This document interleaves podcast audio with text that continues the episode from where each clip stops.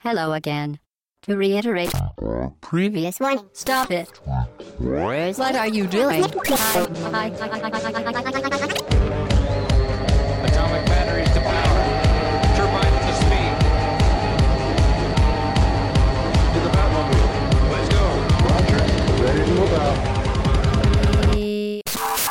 Au bas gauche droite.fr, le podcast session 110. Bonjour très chères auditrices et très chers éditeurs. C'est Chine une nouvelle fois pour ce podcast. Donc je l'ai dit, numéro 110. Nous sommes le 21 septembre pour ce podcast d'actualité. Et autour de moi, pour m'accompagner par qui je commence, Hobbs. Euh, Hobbs, ah moi, Oui. bon, euh, salut, Salut, salut. Chine, salut tout le monde, oui c'est moi. Comment ça va? Euh, ça, ça fait fatigué et les transports euh, pourris, mais voilà. Ouais, c'est un peu pareil. Ah, Aujourd'hui, c'est une journée un peu galère. Salut Pipo. Salut tout le monde. Salut. Sur Euh, pseudo. bonjour. euh, oui, ça va. Ouais. Et salut Mike. Salut Chine et bonjour à tous. Déjà, J'espère que vous allez bien, que vous êtes en forme. Nous sommes sur la fin du TGS. Donc pour ça, je pense qu'Hobbs a, pas- Hobbs a pas beaucoup dormi. J'essaie de suivre les derniers trucs là, il y a encore plein de choses qui se passent en direct là. Restez connectés. Alerte personne. non, pas- si, si, si, si, Justement dans le dans le bus là, moi j'avais euh, le, le producteur de Persona Night qui euh, qui, qui s'est cassé, donc euh, il a été remplacé par la team Persona. Enfin bref, voilà. Bon. on en reparlera. On en reparlera. Mais euh, au sommaire, au sommaire de quand même, j'ai oublié le sommaire de cette semaine, nous allons parler de Velocity 2X sur PS4 et Vita. Euh, L'actualité est donc fortement marquée donc par le Japon avec ce Tokyo Game Show et donc des jeux que- nous attendons qui vont arriver et d'autres qui n'arriveront. Bon bah comme vous le savez jamais. Et nous parlerons de Steel Empire sur 3DS. Cette semaine c'est shmup. Cette semaine C'est shmup. Il et c'est de- Pipo. Hein. Heureusement qu'il y a Hobbs quand même pour euh, sur le premier, mais sinon on aurait eu que du Pipo et j'aurais pas garanti votre santé mentale. à Mais c'est son anniversaire, on pouvait laisser carte blanche. C'était le podcast euh, carte blanche. Comment ça c'est ton anniversaire? Oui, c'est mon anniversaire aujourd'hui. Joyeux anniversaire Euh, merci. Ah, je Il y a savais pas, pas. il y a pas une petite musique? Y a pas eu un topic là sur bas gauche droite On n'a Dorothée, pas un extra Bah, Euh, euh, si, si, si, Si, il y a eu des messages. Ouais, ouais, il y a des messages. Ah mais moi je la regarde toujours le. ah, Ok. Bon, je suis désolé. Bah écoute, joyeux anniversaire. Bah merci. Pour ce 21 septembre. Euh, et donc Premier jour de l'automne, sa mère. voilà. Non, c'est pas, c'est mardi, non? Hein? Ce sera mardi le premier jour. Ouais, de je sais pas, faut vérifier la lune. C'est En tout cas, c'est vrai qu'il fait pas beau. Ouais. Mais euh, trêve de C'est l'anniversaire de, Bill Murray aussi. c'est l'anniversaire Ah, de Bill bah Murray. ouais, c'est vache. Trêve de trêve de dis- les digressions, on les garde pour la fin. On commence, s'il vous plaît, messieurs, par le débrief de la semaine dernière. Alors au débrief, un petit débrief avec euh, notamment une remarque de Benjamin Hunter. Benjamin Hunter, c'est évidemment en référence à célèbre procureur de Phoenix Wright. Donc il nous dit qu'à l'inverse de moi, euh, il trouve Danganronpa 2 plus agréable, plus léger et plus digeste qu'un Virtus Last Reward, parce que moi j'avais dit le, le contraire. hein. Ah.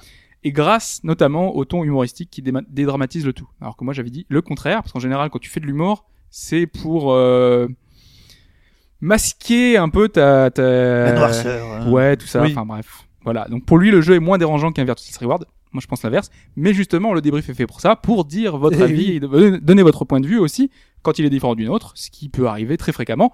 Et notamment, c'est le cas également sur Destiny. Il y a Yetcha qui, qui nous dit que Destiny ne l'a jamais intéressé, encore moins en lisant et en écoutant tout ce qui s'est dit. Vraiment, euh, ça ne lui dit rien, comme souvent avec les MMO FPS et les MMO en général. Même Alors, après t'avoir écouté tout. Même avec, même après Oh avoir là là. écouté, c'est un drame. Non, non, mais en plus, je comprends très bien. euh, C'est, c'est tout à fait euh, normal que, que certains jeux comme ça puissent ne pas, ne pas plaire à tout le monde. En plus, c'est un genre très particulier qui demande quand même pas mal de, de, de farming. Là, je l'ai encore vu cette semaine, encore plus. Je vais l'aborder juste quelques secondes parce que euh, j'ai, un- peu quand même euh, avant, euh, enfin, avancé mon ma progression dans, dans le jeu.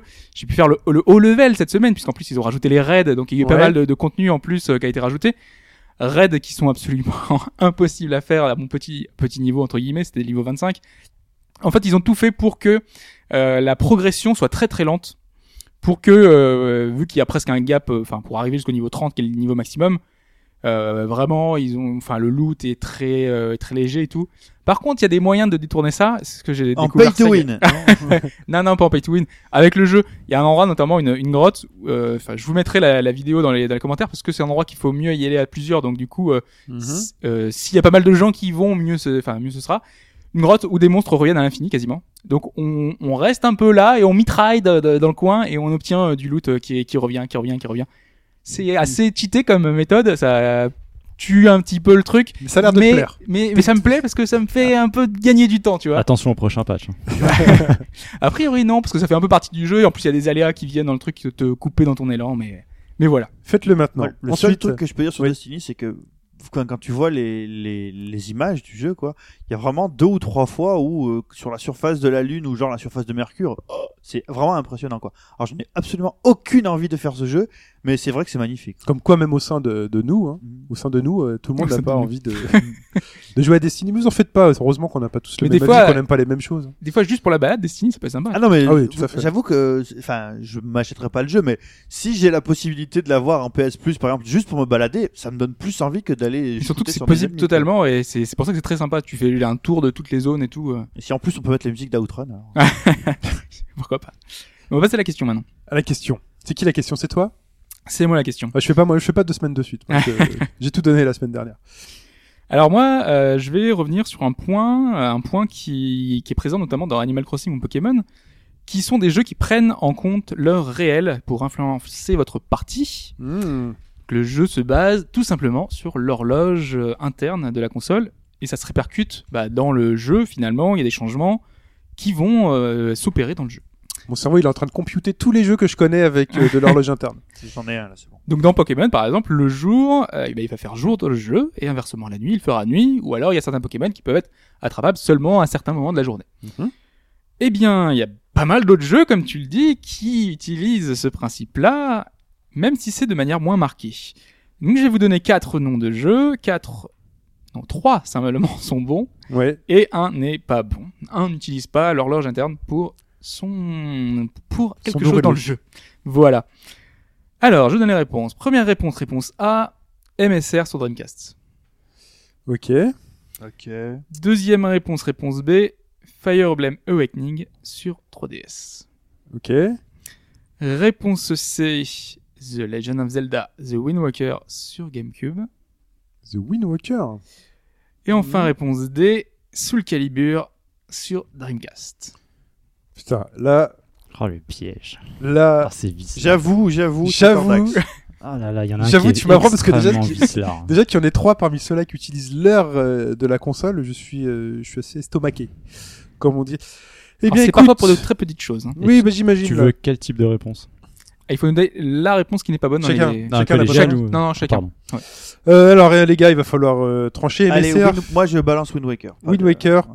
Pour toi, il n'y a, y a pas d'option, Wind Waker se, bon, se fout de, de, de l'or réel. Quoi. sachant que Pipo a beaucoup joué à Wind Waker. Euh, Fire Emblem, Soul Calibur, MSR, un jeu de voiture, Soul Calibur. Non, moi je dis Soul Calibur. Aucune raison que dans un jeu de Ah, baston. moi, je vais prendre MSR. Voilà, MSR pour Mike, emballé, c'est pesé. Parce que moi, je vous le dis, je suis déçu. On n'a pas trouvé Ah, Vous verrez bien. Ah, mais vu comme il est dit, c'est bon, c'est fait. Non. C'est pas la peine de rester pour la réponse à la Ah, question à la fin. salaud. Donc la question, la réponse sera donc en fin de podcast comme à l'habitude. Et on est parti sur Velocity 2X.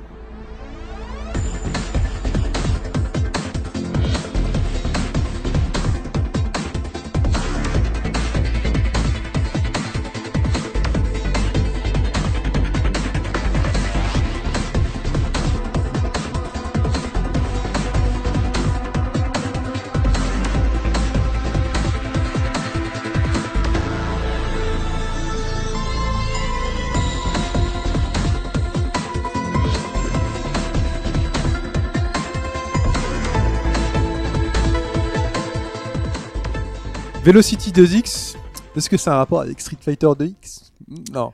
Non, ça n'a pas de rapport. Non, euh, c'est juste voilà. Velocity 2X, c'est le troisième épisode d'une série. Et euh, spoiler, il y aura une suite. Euh, qui est le premier s'appelait Velocity, le second s'appelait Velocity Ultra, et celui-là s'appelle Velocity 2X euh, plus Alpha World Edition. Ah, j'ai mon- j'ai ma blague. Est-ce que c'est une simulation de vélo dans la ville Oh, oh, oh. Eh non, mais ça pourrait être un nom de, de, de vélo en libre service. Ça pourrait être, ça pourrait être euh, une simulation allemande de, de postier euh, à vélo, quoi. Voilà, Ça pourrait. tout à fait. Mais ça n'en est pas une. Mais ça n'en est pas une du tout.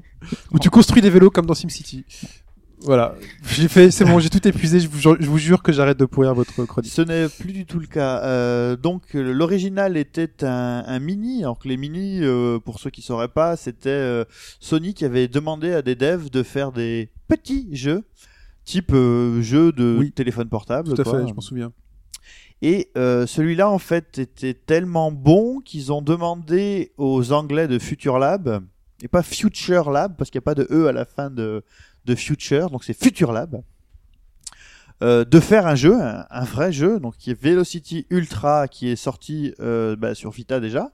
Et euh, ça a tellement bien marché, ça leur a tellement plu qu'ils ont dit bon bah les mecs, faut faire une suite là, faut faire une suite. Et Velocity 2X, euh, par rapport au précédent, bah, c'est Velocity réalisé par John Birwood quoi. C'est-à-dire que c'est c'est l'orgie. Tu peux Voilà. expliquer à quelqu'un qui est John Birwood John Birwood est un réalisateur de films pour adultes. Très bien. Voilà, ne, ne faites pas ça chez vous. Et euh, ne laissez pas vos enfants euh, aller voir qui est John Birwood sur euh, sur, euh, sur on mettra Peggy 18 au début. hein. Euh, donc Velocity 2X, Velocity tout court à la base c'est quoi? C'est un shmup qui a la particularité d'être aussi un puzzle game. Mhm. Et là, vous vous dites comment c'est possible? Bah, Tout simplement parce que euh, quand tu es euh, en mode vaisseau, Oui, tu- parce qu'il y a plusieurs modes. parce qu'il y a plusieurs modes, mais j'y viendrai.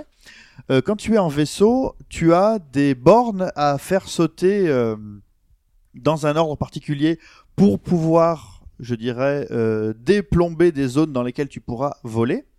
Et tu peux aussi, la particularité de ton Quark Jet, Quarp Jet, qui est ton vaisseau, c'est qu'il peut se téléporter.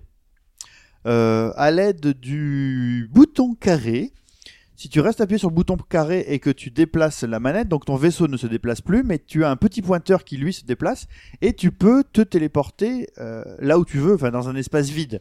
Si tu essayes de te téléporter à l'intérieur d'une structure, tu ne peux pas. Oui. C'est même pas que tu meurs, hein, c'est que le jeu te permet pas de le faire. Pointeur est rouge. Le pointeur est rouge. Donc l'idée, c'est euh, à la base, c'était vraiment euh, et t'as un bouton d'accélérateur sur la tranche, comme dans un vulgaire jeu de bagnole sur Dreamcast. Parce que comme son nom ne l'indique pas du tout, un des buts du jeu, c'est quand même d'aller très très vite. Bon, alors scénaristiquement, Enfin, euh, si, son nom l'indique. Oui, Non, excuse-moi. c'est- c'est- oui, pas oui, second degré. Oh, mon Dieu.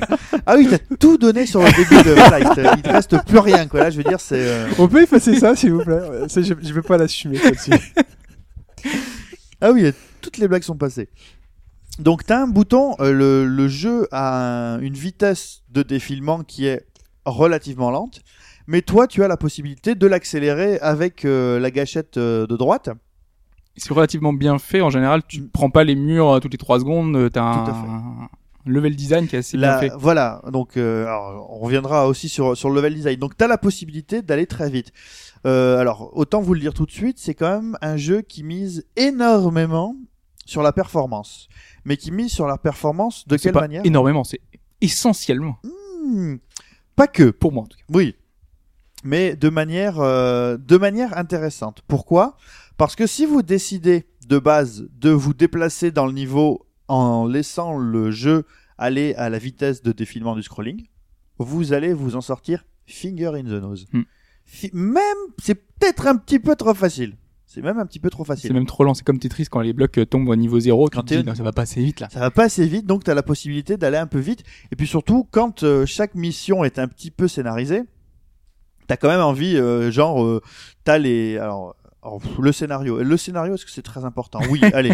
Alors, il faut Et savoir... Ils ont quand même que- fait l'effort de faire des, des plans fixes oui, et tout. de faire des plans fixes avec une DA. Alors, on va tout de suite aller sur l'histoire de la DA. Avec une DA euh, qui est pas inintéressante. Alors, au début, moi, j'avais beaucoup de mal. sent pas bon, ça. Non, j'avais beaucoup de mal avec la DA. Alors après, je sais pas si c'est euh, syndrome de Stockholm ou pas, mais euh, j'ai fini par, euh, par beaucoup l'apprécier.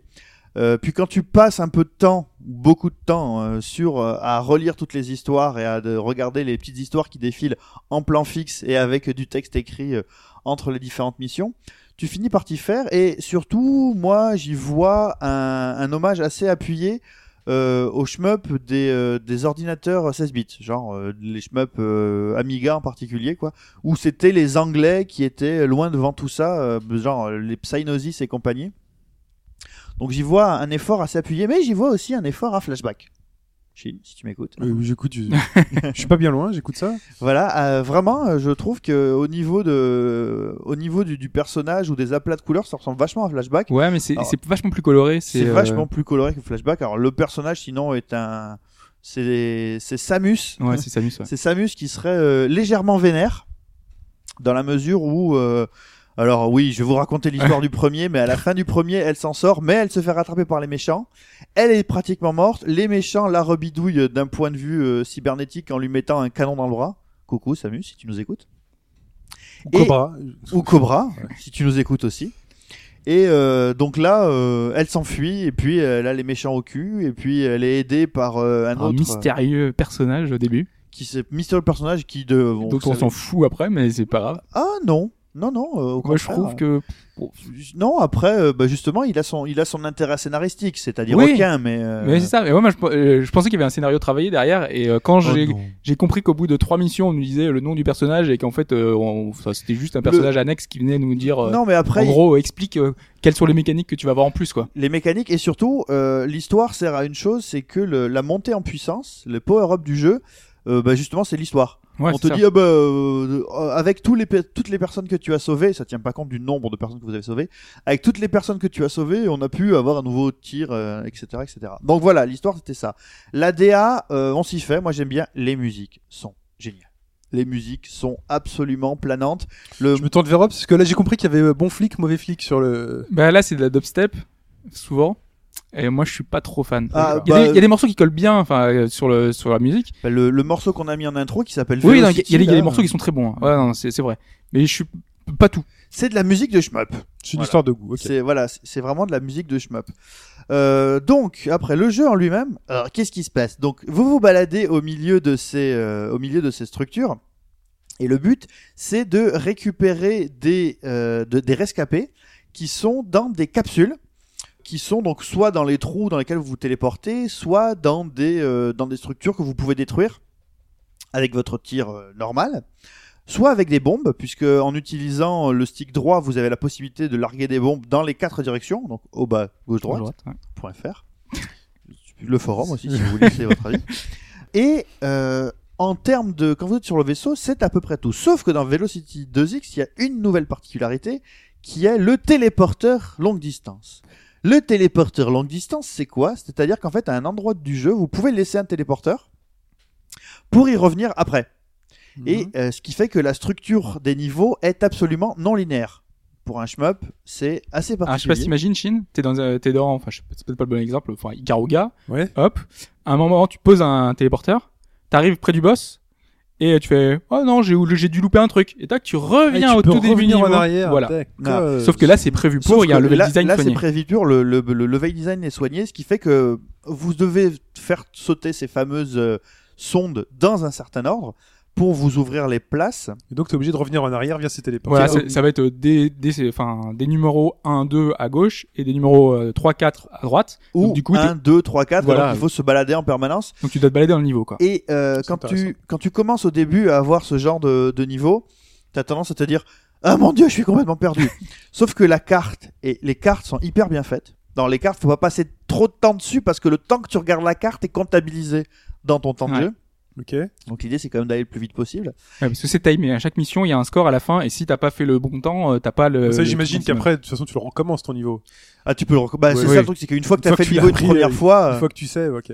tu, tu le recommences. Mais même en le recommençant, pour avoir la note parfait, parce qu'en fait, le parfait se base sur trois ou quatre, euh, quatre niveaux Critères, qui sont la vitesse, qui sont euh, le nombre de rescapés, le nombre de points que tu as marqués et le nombre de cristaux de Requenium que tu as récupérés. C'est important les cristaux. Alors les cristaux de Requenium, j'y reviendrai, euh, j'y reviens juste là en fait.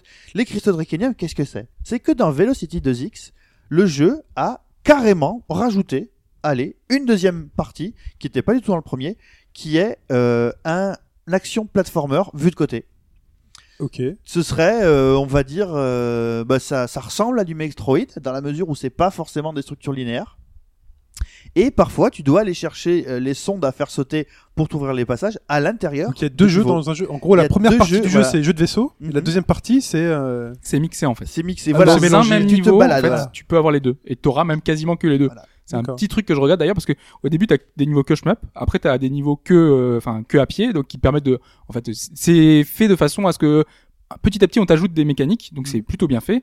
Et euh, et puis petit à petit, du coup, ils te mixent les deux et après t'as quasiment que les deux tout le temps. D'accord. Et en fait, c'est quoi qui t'embête? C'est que Euh, les deux? Ouais, parce qu'en fait, moi, je trouve que ça me coupe dans mon élan. Euh, Ah J'aimais bon? bien avoir que le shmup ou que l'autre. J'avais j'avais un Ah côté, bah, euh, euh, ça devient un peu complexe, tu vois, de, de, de switcher de l'un à l'autre parce que les, les, les commandes sont un peu différentes. ah bah non, alors justement, les justement, je trouve que les commandes, elles sont euh, très. euh, Elles sont proches, mais il y a des Ben, petites subtilités. En fait, voilà, la, la force, euh, et, et on, y, on y vient, alors c'est que surtout on peut aller très très très très très très très très vite dans les deux. Euh, en partie, la, la partie, la partie 2D euh, est extrêmement, euh, la partie run and gun ouais. de côté est incroyablement bien pensé et tout est pensé pour que les niveaux soient faits à la vitesse de la lumière. Donc, comme disait Hobbes, il y a beaucoup de commandes à assimiler. Donc là, vous avez l'impression qu'en vaisseau, il y a déjà pas mal de choses. Mais alors, quand vous êtes en mode euh, run and gun, on va dire, vous avez, alors là, ça devient un peu compliqué. Vous avez un téléprox, donc qui est, peut, peut vous téléporter, mais juste à genre un pas devant vous, quoi, qui vous permet de passer à travers les murs. Vous avez une, euh, un téléporteur, comme dans Flashback, que vous pouvez lancer. Mhm. euh, et avec lequel donc il faut jouer avec les rebonds pour pouvoir euh, atteindre certaines hauteurs ou certaines Mhm. distances ou pour éviter des pièges.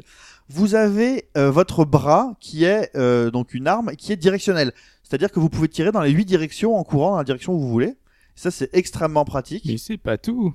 Mais vous avez aussi une arme qui est un fusil qui vous permet de tirer tout droit. D'accord. Et là, vous vous dites, oh putain, ça fait beaucoup. Sauf que non. Sauf que non, parce que, en fait, la force, mais incroyable de ce jeu, c'est que c'est une sorte de leçon de game design sur qu'est-ce qu'on peut faire avec la 2D. Le- L'hypothèse fait le jeu, je pense, c'est qu'une fois que vous maîtrisez le jeu, chaque pixel, chaque plateforme, chaque trou dans une structure, vous pouvez y aller et vous avez la possibilité, quand vous maîtrisez à fond toutes les mécaniques du jeu, de faire ça, je dirais, comme un 2D God.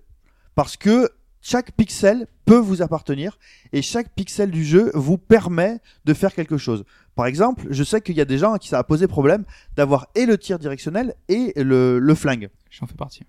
Mais tout simple, la, la position du flingue, le flingue c'est le bouton rond, donc euh, sur la Vita ou sur euh, la PS4, puisque le jeu euh, est cross-save et crossplay. Mais en fait, euh, le bouton c'est quand tu tires tout droit. La, la logique est simple, c'est que quand tu as le stick, tu peux tirer dans toutes les directions, puisque le stick te permet de tirer dans la direction, Mhm. mais le flingue tire tout droit devant toi. Ce qui fait que si tu veux aller tout droit dans une, t'as une ligne droite, qu'en face de toi t'as des mines et des murs pour te téléporter, tu sais très bien, rien qu'en regardant, qu'il y a que le bouton carré du téléport, de la téléportation proche et du tir qui vont te servir. Donc tout est fait, tout le level design et tout le game design est fait pour que euh, si tu comprends la logique 2D du jeu, Mes pouces ont besoin de visualiser. Pour tirer dans les X directions, c'est le stick droit c'est le stick droit. Ouais. Et si je veux tirer tout droit, en fait, je passe de, du Mais stick au bouton. en Tu fait. peux aussi tirer avec le stick. T'as aussi la, Oui, la les deux en possibilité. même temps. Voilà. Tu- en fait, te- te- le, le, le tir sur le bouton rond ne te permet de tirer que devant toi. D'accord, mais c'est le Voilà. même tir ou pas? Non, c'est un tir, c'est un tir qui est plus puissant. D'accord. Une espèce de shotgun, tu vois. Voilà. Ok, j'ai compris. Et euh, donc toutes les, les stratégies sont faites autour de ça. Par exemple, euh, quand tu dois te Faut quand même combattre. passer de l'un à l'autre. Pour dans certaines situations, c'est ça? Oui, oui, bien sûr. Ouais. Mais euh, voilà. euh, Tu quand- le fais en permanence en fait. Hein. C'est le niveau qui veut ça. Tu vas faire ah tiens il y a des, des cristaux que tu peux atteindre en l'air. Hop tu tires avec ton machin. Et après tu vois un, un ennemi en face. Et, enfin et donc tu tires. Enfin c'est pas un Alors, ennemi mais c'est. Sauf que oui, des- ennemis, il y en a, et les- évidemment, et même battre l'ennemi de base, tu dois utiliser euh, un té- le- la téléportation, et grâce à la distorsion créée par ton téléporteur, le mec perd son bouclier et tu peux lui tirer dans le dos. Ça m'intéresse. Non, mais ça euh. Ça m'intrigue là, tout ce que vous dites, ça m'intéresse. Alors, euh, do- donc voilà, le, le jeu aussi a un système qui fait que, euh, a priori, tous les niveaux sont accessibles. Sauf que euh, il faut obtenir un certain, une certaine expérience pour débloquer les niveaux supérieurs. Alors très rapidement, euh, t'arrives au niveau 20 assez facile. Et puis là, tu t'aperçois que t'as le 22, 23, 24, 25, 26, peut-être jusqu'à 27 qui sont ouverts. Mhm. Mais quand plus tu te rapproches du bout, et plus le jeu ne te donne pas l'accès à, tes, à ces niveaux-là. Et là, tu dis, c'est un peu dégueulasse. Mais en fait, non, parce que, et c'est vraiment bien fait, c'est que le jeu, de manière relativement et vraiment intelligente, fait que si tu n'as pas réussi à atteindre ce niveau d'expérience, c'est évident que les derniers niveaux, tu ne pourras jamais les faire. Oui. Par exemple, dans les derniers. T'as été jusqu'au bout, Hobbs, ou pas? Non j'étais jusqu'au 30 et quelques. Oh, t'as loupé tous les bons niveaux. les, les C'est derniers. pour ça que t'es moins. C'est pour euh, ça que je suis moins. Les derniers, les derniers niveaux, par exemple, juste pour vous donner une idée euh, de, de- de- de- d'où vous pousse le jeu, dans, dans quel flow il vous met systématiquement. Parce que c'est un jeu comme Donkey Kong qui vous pousse vraiment à aller vers le flow. Euh, D'une part par son level design, parce que euh, tout peut être atteint n'importe comment. Si tu veux pas, si t'en as marre de courir, si t'as une ligne droite, tu peux aussi tout la faire en téléportation. La téléportation va aller un petit peu plus vite que la course, par exemple. Vous avez une possibilité là dans un des derniers niveaux que j'ai fait hier. Tu utilises ton téléporteur, le téléporteur à longue distance, donc celui où tu lances un téléporteur. Tu utilises le rebond de son téléporteur. Ce rebond de téléporteur te permet d'aller relativement haut dans l'écran. Sauf que là-haut, en dessous de toi, il y a euh, une grille. Si tu tombes dessus, tu meurs. Il faut que tu te téléportes. Et une fois que tu es téléporté là-haut, il faut que tu utilises le téléporteur courte distance pour passer à travers un mur. En ayant passé ce mur, tu tombes dans un niveau, tu tombes sur une plateforme où il y a un ennemi, ennemi que tu ne te- peux pas combattre de face. Donc là, tu dois te téléporter, mais à très courte distance derrière l'ennemi, pour pouvoir lui shooter une ou deux fois dans le dos, sachant que l'ennemi va être suffisamment rapide pour se retourner. Il faut te retéléporter dans l'autre sens pour espérer s'en sortir. Combien d'essais pour réussir à faire ça et comprendre le. Zéro. Enfin, un seul. Un seul. T'as réussi à faire ça du premier Non, coup vraiment, c'est la force du jeu, c'est que c'est tellement bien fichu que, en général, les, si- les, les boutons, en fait, se- viennent naturellement. Voilà. Ok. En fait, ça s'enchaîne de, de façon extrêmement Moi, ça me plaît, simple. moi, ce que tu viens de me raconter. Moi, ça me plaît. Et par exemple, j'ai Mike, vu... ça te plaît? Oui. Que- J'ai- du mal un peu à, à tout visualiser, mais euh, Il y a- des- l'air d'avoir un Ouais, enchaînement ça- assez ouais, intéressant. Ça me plaît, hein. moi, ce que tu c'est racontes. que euh, là vous enfin, je, je n'utilise pas l'alerte jeu vidéo parce que l'alerte jeu vidéo n'appartient qu'à Chine. Mais non, tu peux, je la prête. Mais là c'est vraiment alors là, comme truc qui me plairait à moi là c'est vraiment alerte skill quoi. C'est que euh, le jeu te demande d'avoir du skill et le jeu est suffisamment bien branlé pour que ce skill si tu es un minimum exigeant avec toi-même, exigence, excellence, tout ça, Oui. tu puisses le faire à la vitesse de la lumière. Et je vais même vous dire mieux, c'est le jeu qui, avec Is, qui m'a poussé, qui me pousse à aller acheter une PS4, pas avant Noël quand même. D'une part, parce qu'il est euh, crossplay, donc euh, l'ayant sur Vita, je vais l'avoir sur, euh, sur euh, PS4. Alors, il faut savoir qu'il est gratos pour les gens qui sont PS Plus. Oui. Si vous êtes PS Plus et que vous ne faites pas Velocity 2X, c'est peut-être parce que vous vous intéressez pas aux jeux vidéo. Voilà, c'est peut-être ça. en fait, hein.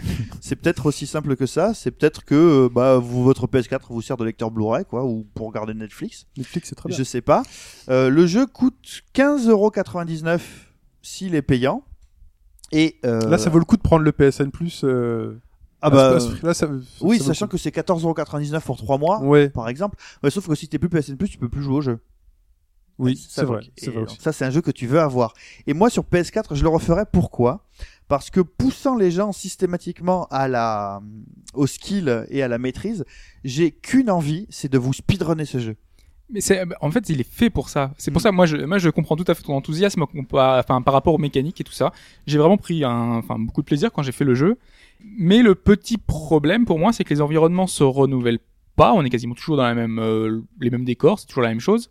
Les mécaniques. Super Meat Boy non plus. Ouais, non, mais voilà. Mais moi, je, ça me, ça me gêne un petit peu parce que c'est un peu toujours la même chose. Les environnements, si, si, euh, c'est que tu n'as pas assez avancé dans le jeu, c'est que les environnements Ouais, je suis à plus de la moitié quand même. Ah oui, mais justement, ça change beaucoup entre le niveau 30 et le niveau 50. D'accord. Il y a trois planètes différentes entre le niveau 30 et le niveau 50. Très bien, donc mais culpa. Mm. Et, et au niveau des mécaniques, je trouve que euh, en fait, on fait un peu toujours. Enfin, c'est la recherche du niveau parfait. Et t'as pas vraiment de liberté. C'est vraiment, t'es obligé de faire ce qui est Eh bien, demandé. Justement, non.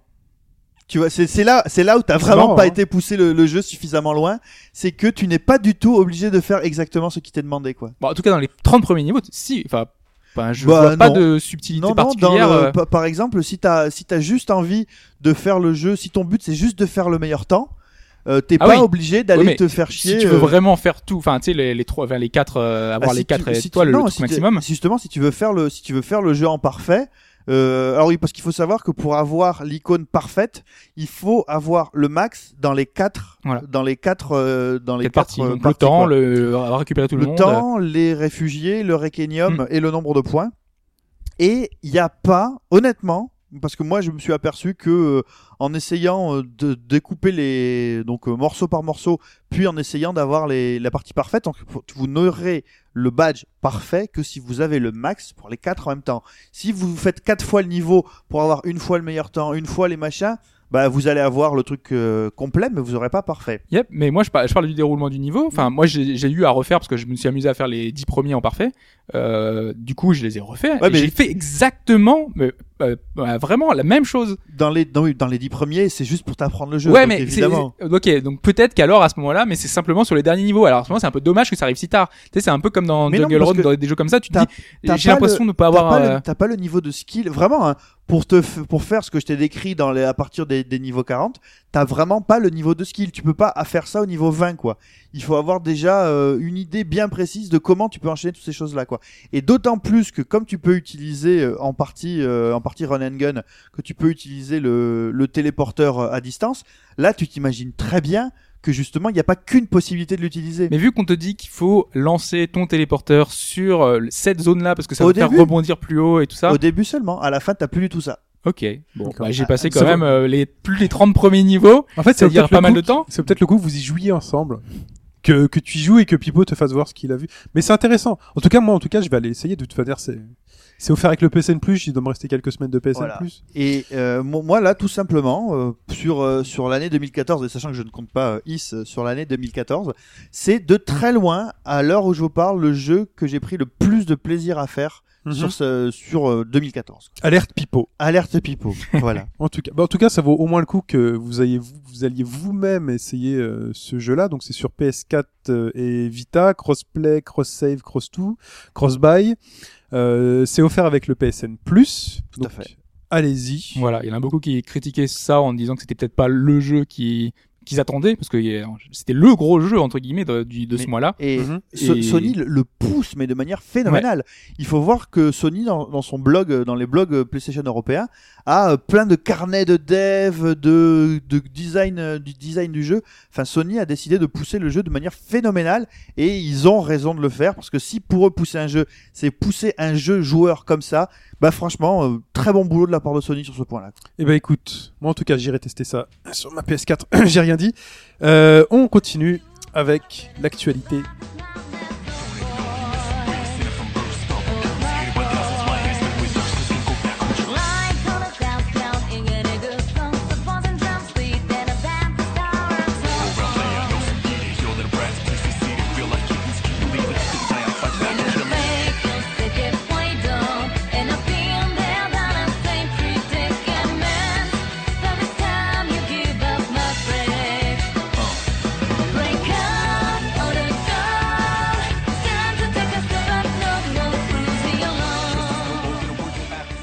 On ouvre sur Persona 4 Ana Ultimax. Ouais, qui avait été annoncé, on l'avait dit la semaine dernière en Europe euh, pour la fin d'année, c'était Sega qui s'en occupait, on savait pas trop comment ça allait se passer, et, euh, quel degré de qualité ils allaient pouvoir atteindre au niveau de la localisation. Et on a eu plus de détails, on sait déjà qu'il y aura une version boîte, ce qui est plutôt une super bonne nouvelle. Oui, Le premier, il était Dead Lonely, non? Euh, le premier... il était boîte aussi. Non, j'ai une boîte. boîte aussi, Ouais, j'ai ah, une boîte, d'accord. ouais. ouais. Euh, qui sera également sur 360, puisque jusqu'à maintenant, on n'avait qu'une version PS3 au Japon et aux États-Unis, donc c'est plutôt une bonne nouvelle.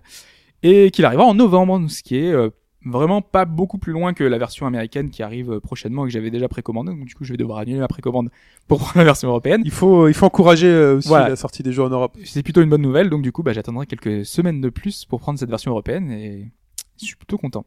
Ok. Là, on n'était pas dans le TGS. On fait une petite partie actuelle Oui. hors TGS et ensuite on rentrera dans le DG TGS. Euh, je me retourne vers Pipo pour qui va nous Oui. parler de Dragon Quest, bien évidemment. Eh bien, évidemment, oui. euh, Je me suis dit, cette semaine, j'avais pas parlé de Dragon Quest.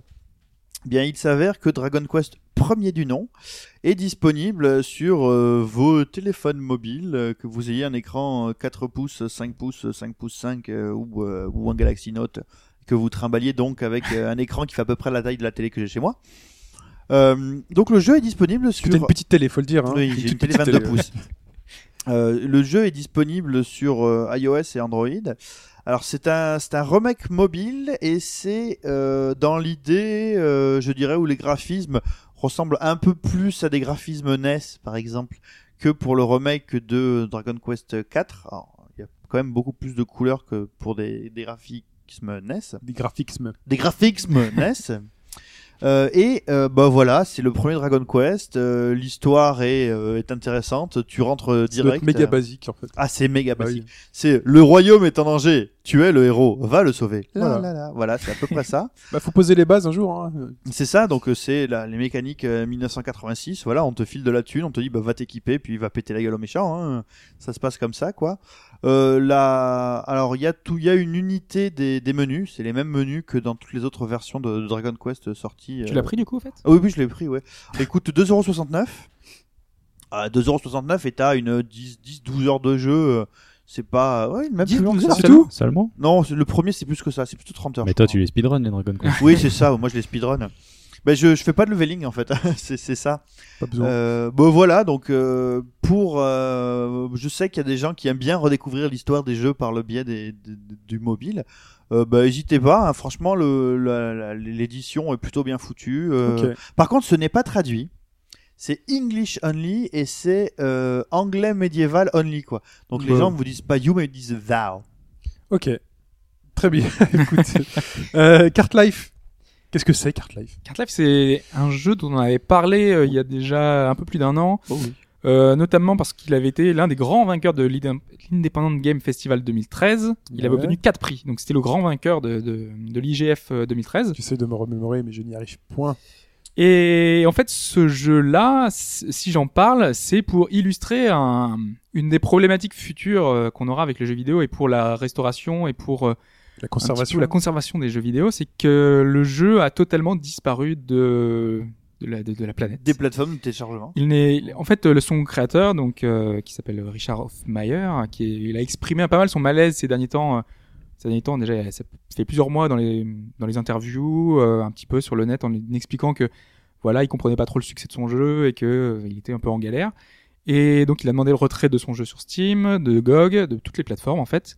Donc, le jeu n'est plus disponible. Il était disponible sur son site, mais son site a, dis- Parce qu'il n'a- a parce été effacé. À cause du succès? A priori, ouais, ouais, il est à cause du succès du Il jeu. assume pas le succès. Il est, il est un peu paniqué et c'est un peu pas mal de créateurs qui sont dans cette situation-là. Comme le mec qui a fait Flappy Bird, qui Voilà. s'était trouvé euh, submergé. ouais. Oui. alors, Mais lui, c'est Oui, parce non, que, mais euh, il y avait quand même une autre polémique parce que là, enfin, Cart Life derrière, le jeu est très bon, il n'y a pas eu de retour. Éventuellement, il y avait des bugs quand même, euh, donc euh, bon, ça pouvait poser un peu plus de soucis. Il était allé quand même jusqu'à le mettre en, en open source, donc il y avait le code source qui était disponible sur le net.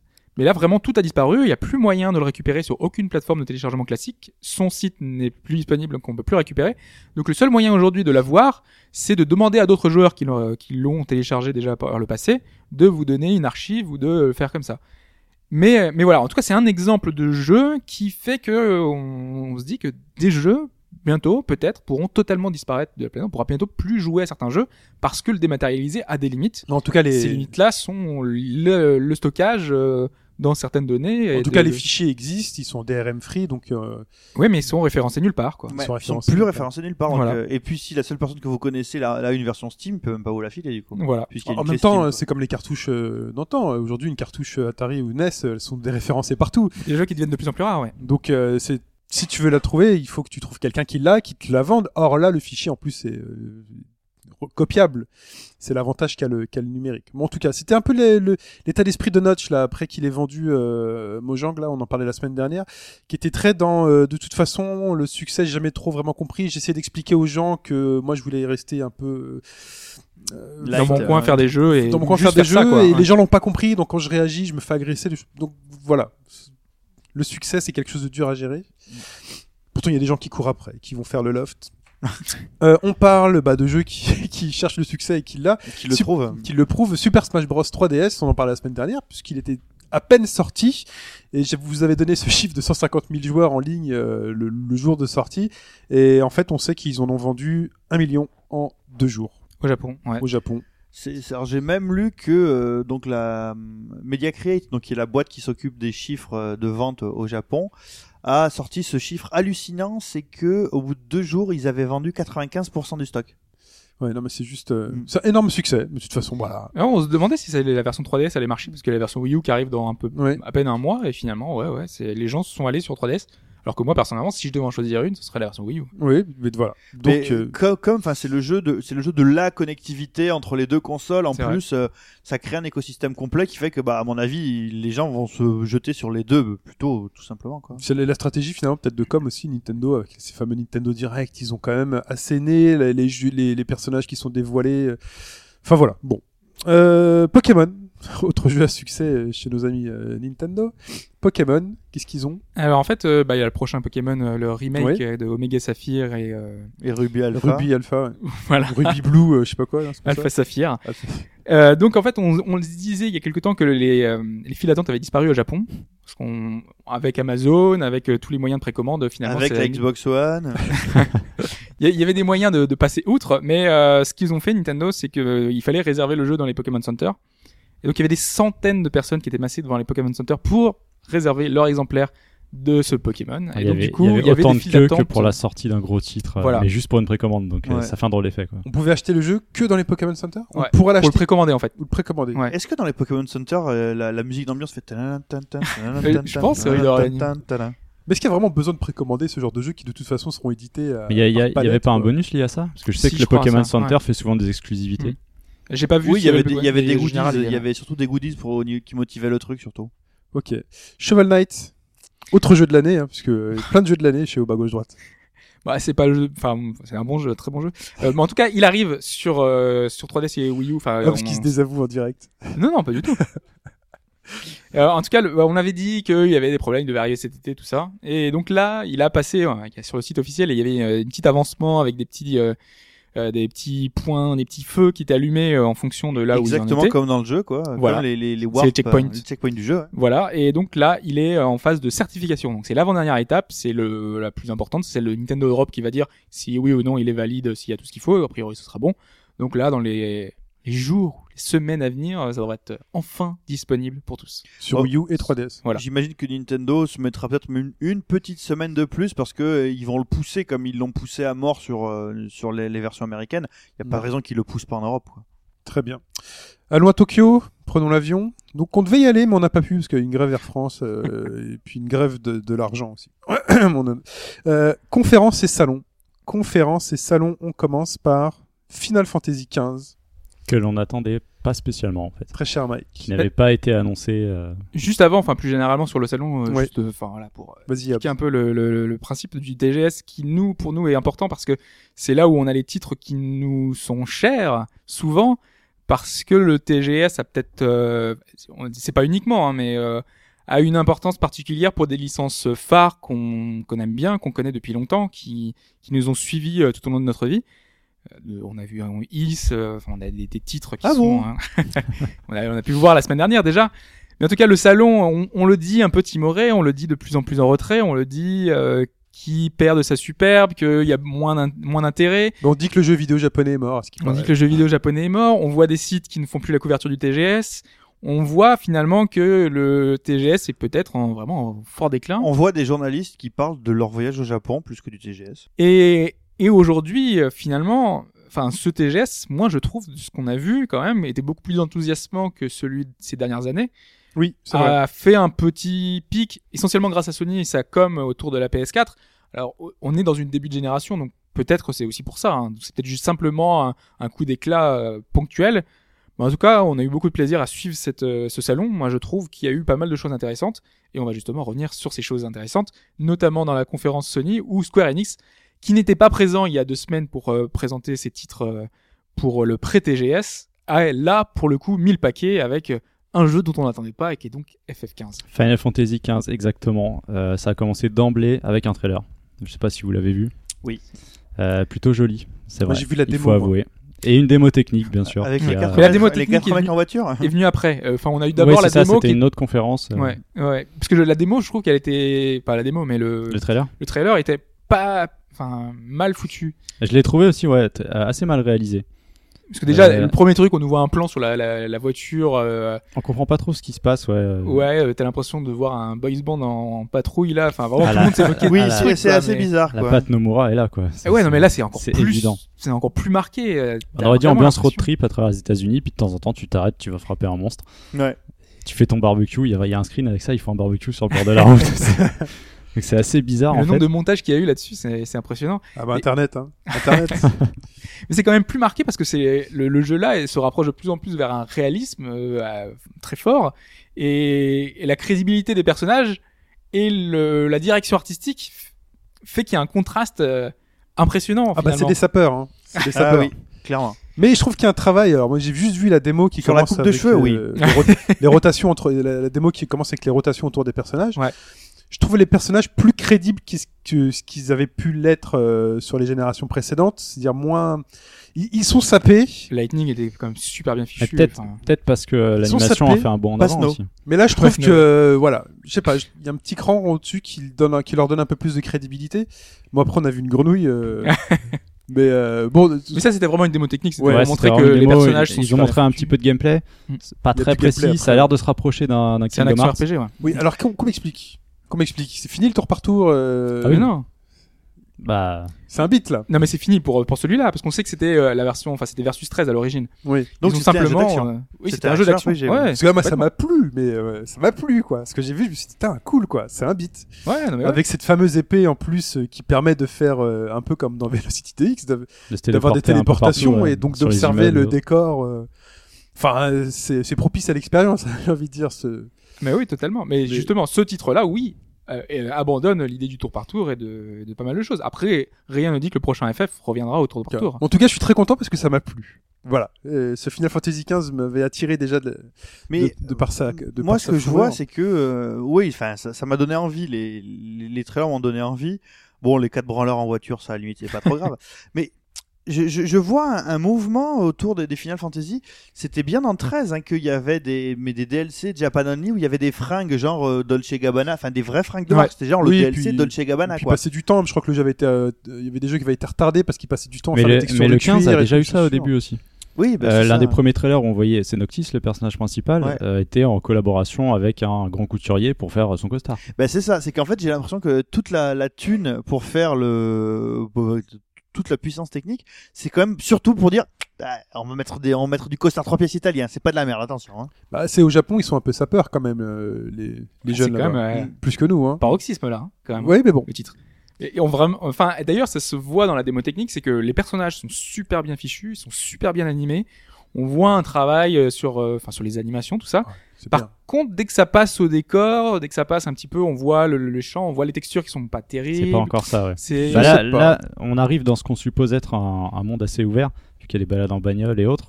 Donc ouais, euh, à ce niveau-là, ce serait peut-être le côté un peu moins impressionnant. Je pense. Sur les effets de lumière, quand même, très quand on voit qu'il mais- manipule le soleil Mais sur ça les reste assez joli euh, quand il est au-dessus de, je vois, au-dessus de la ville avec le mode téléportation. On très voit assez loin, euh, c'est Et vraiment puis très les, joli. les ennemis sont énormes là dans le Oui. Ouais. quand les Ah, mecs, le, B, le Behemoth, c'est un le classique aussi, voilà. mais il est efficace, ouais, c'est vrai. Très, très impressionné. Mais D'ailleurs, très on a juste on a appris euh, que Nomura, Tetsuya Nomura, était euh, écarté du projet. Euh, puisqu'il était sur temps, ça hein. et sur Kingdom Hearts 3, euh, je pense qu'ils ont bien fait cette fois de dire allez c'est terminé. reste sur Kingdom Hearts. Voilà et c'est Hajime Tabata qui reprend le, le flambeau, qui a bossé sur Type 0 et euh, The Third Birthday, le parasite FPSP. Tab Zero, parlons-en. Exactement. Euh, Type 0, qui était à l'origine un jeu PSP sorti en 2010 au Japon, qu'on attendait tous un jour et au moins sur PS Vita. Ça semblait assez logique vu que la, la console était sortie. Eh bien non. Finalement, il a été annoncé sur, euh, il y a quelques mois déjà sur Xbox One et PS4. Et euh, une date de sortie, ce sera 20 mars prochain. Donc ça arrive assez vite finalement. Euh, Au Japon. 20 mars Japon. hein. euh, non, non, euh, c'est, ça fait Sortie 16, mondiale 17, 20 mars, euh, ça sort euh, en même temps partout. Avec une petite particularité, euh, la petite carotte qu'on vous met devant changé. le nez. Il y aura un code pour télécharger une démo de Final Fantasy XV. Et là, Et là, voilà. Donc euh, la démo, on sait pas encore si elle sera disponible tout de suite, mais ils ont dit que ce serait vraiment rapide. c'est Le bien. jeu sort et- Type Zero Euh, le remake HD relativement propre. Après, le Ouais. jeu Ah lui-même le- euh, a l'air jeu- aussi intéressant. Le jeu, le jeu a une, une super bonne presse. Ouais, Il me semble avoir lu des tests hyper Faut voir si de Kamui, maintenant par exemple. T'es prêt à mettre 70 euros dans un remake HD Après 70 euros, c'est pas 70 euros. On sait Oui, très bien. Bah, je sais pas, les tarifs. Est-ce que je suis capable d'acheter un jeu pour une C'est le tarif. Hein. déjà fait. C'est la boutique officielle de Square Enix qui met ces tarifs-là. Oui, mais après tu À peux mon avis, euh, sur Amazon ou la Ouais, Fnac. cher, 35 ouais. euros à. Leclerc. Mais enfin, moi, je trouve ça assez cher dans le sens où c'est vrai qu'on aurait dû l'avoir sur Vita à un, ta- enfin, un tarif relativement contenu. quoi. Ouais, moi je trouve juste le portage un peu un peu étrange sur PS4 et Vita assez euh, sur bizarre, euh, Xbox One, sachant que graphiquement ça se voit que c'est pas un jeu c'est euh, un jeu PSP à l'origine. On hein. le voit sur les effets. hein. C'est Oui. PSP sur PS4. Ça doit faire mal. Et, et c'est un, un RPG aussi. Oui, c'est un RPG. Ça Oui, ressemble c'est c'est un peu plus proche de Crisis Core, si vous vous rappelez.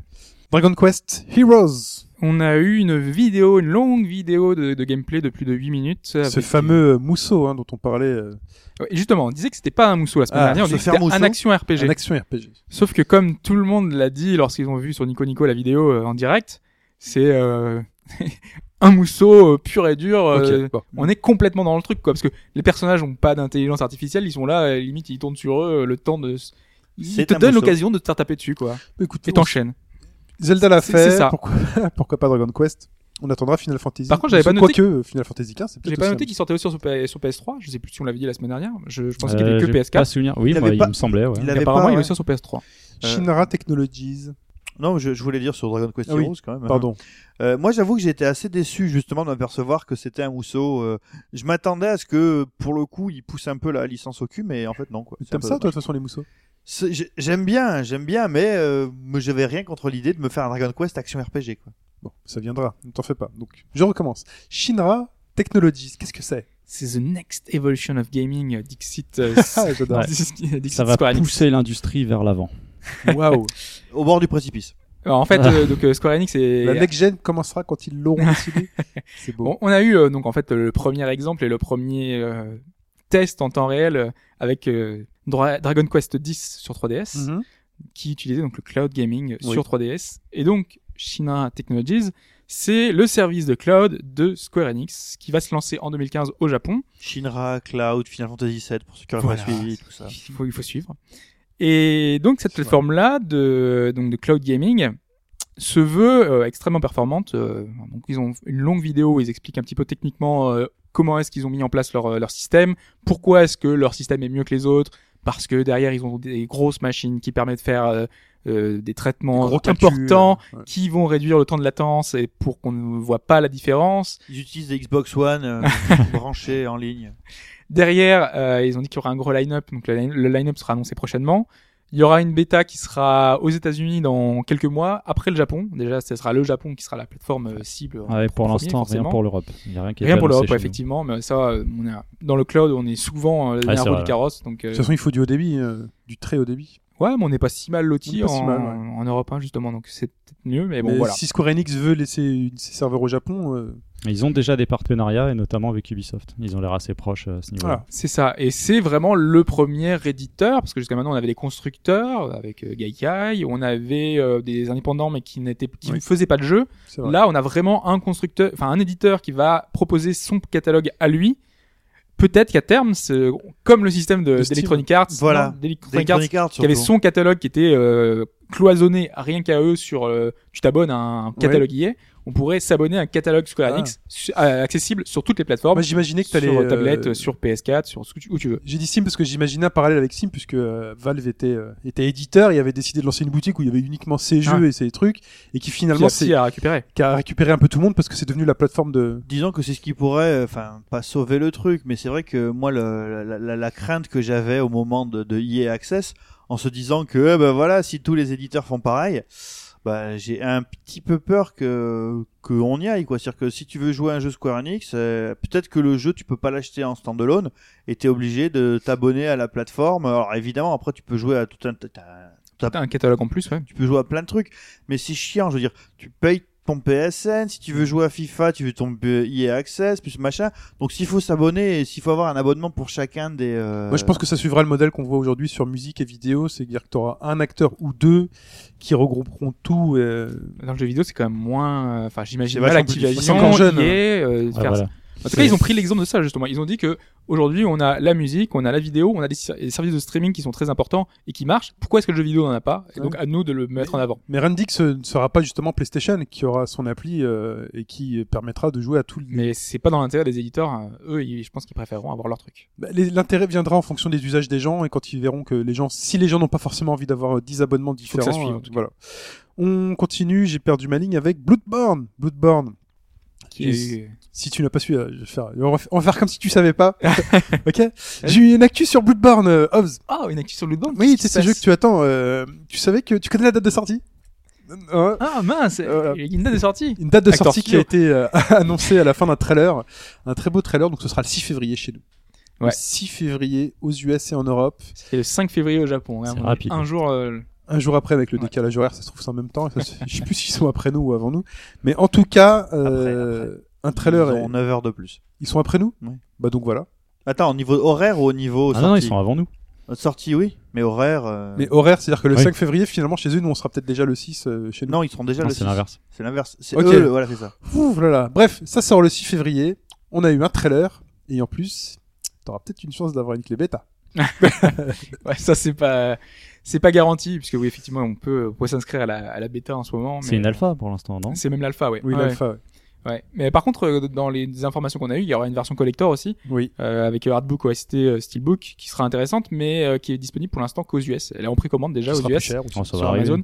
Bah, elle est plus chère forcément, c'est Ah un oui. collector, mais bon, voilà.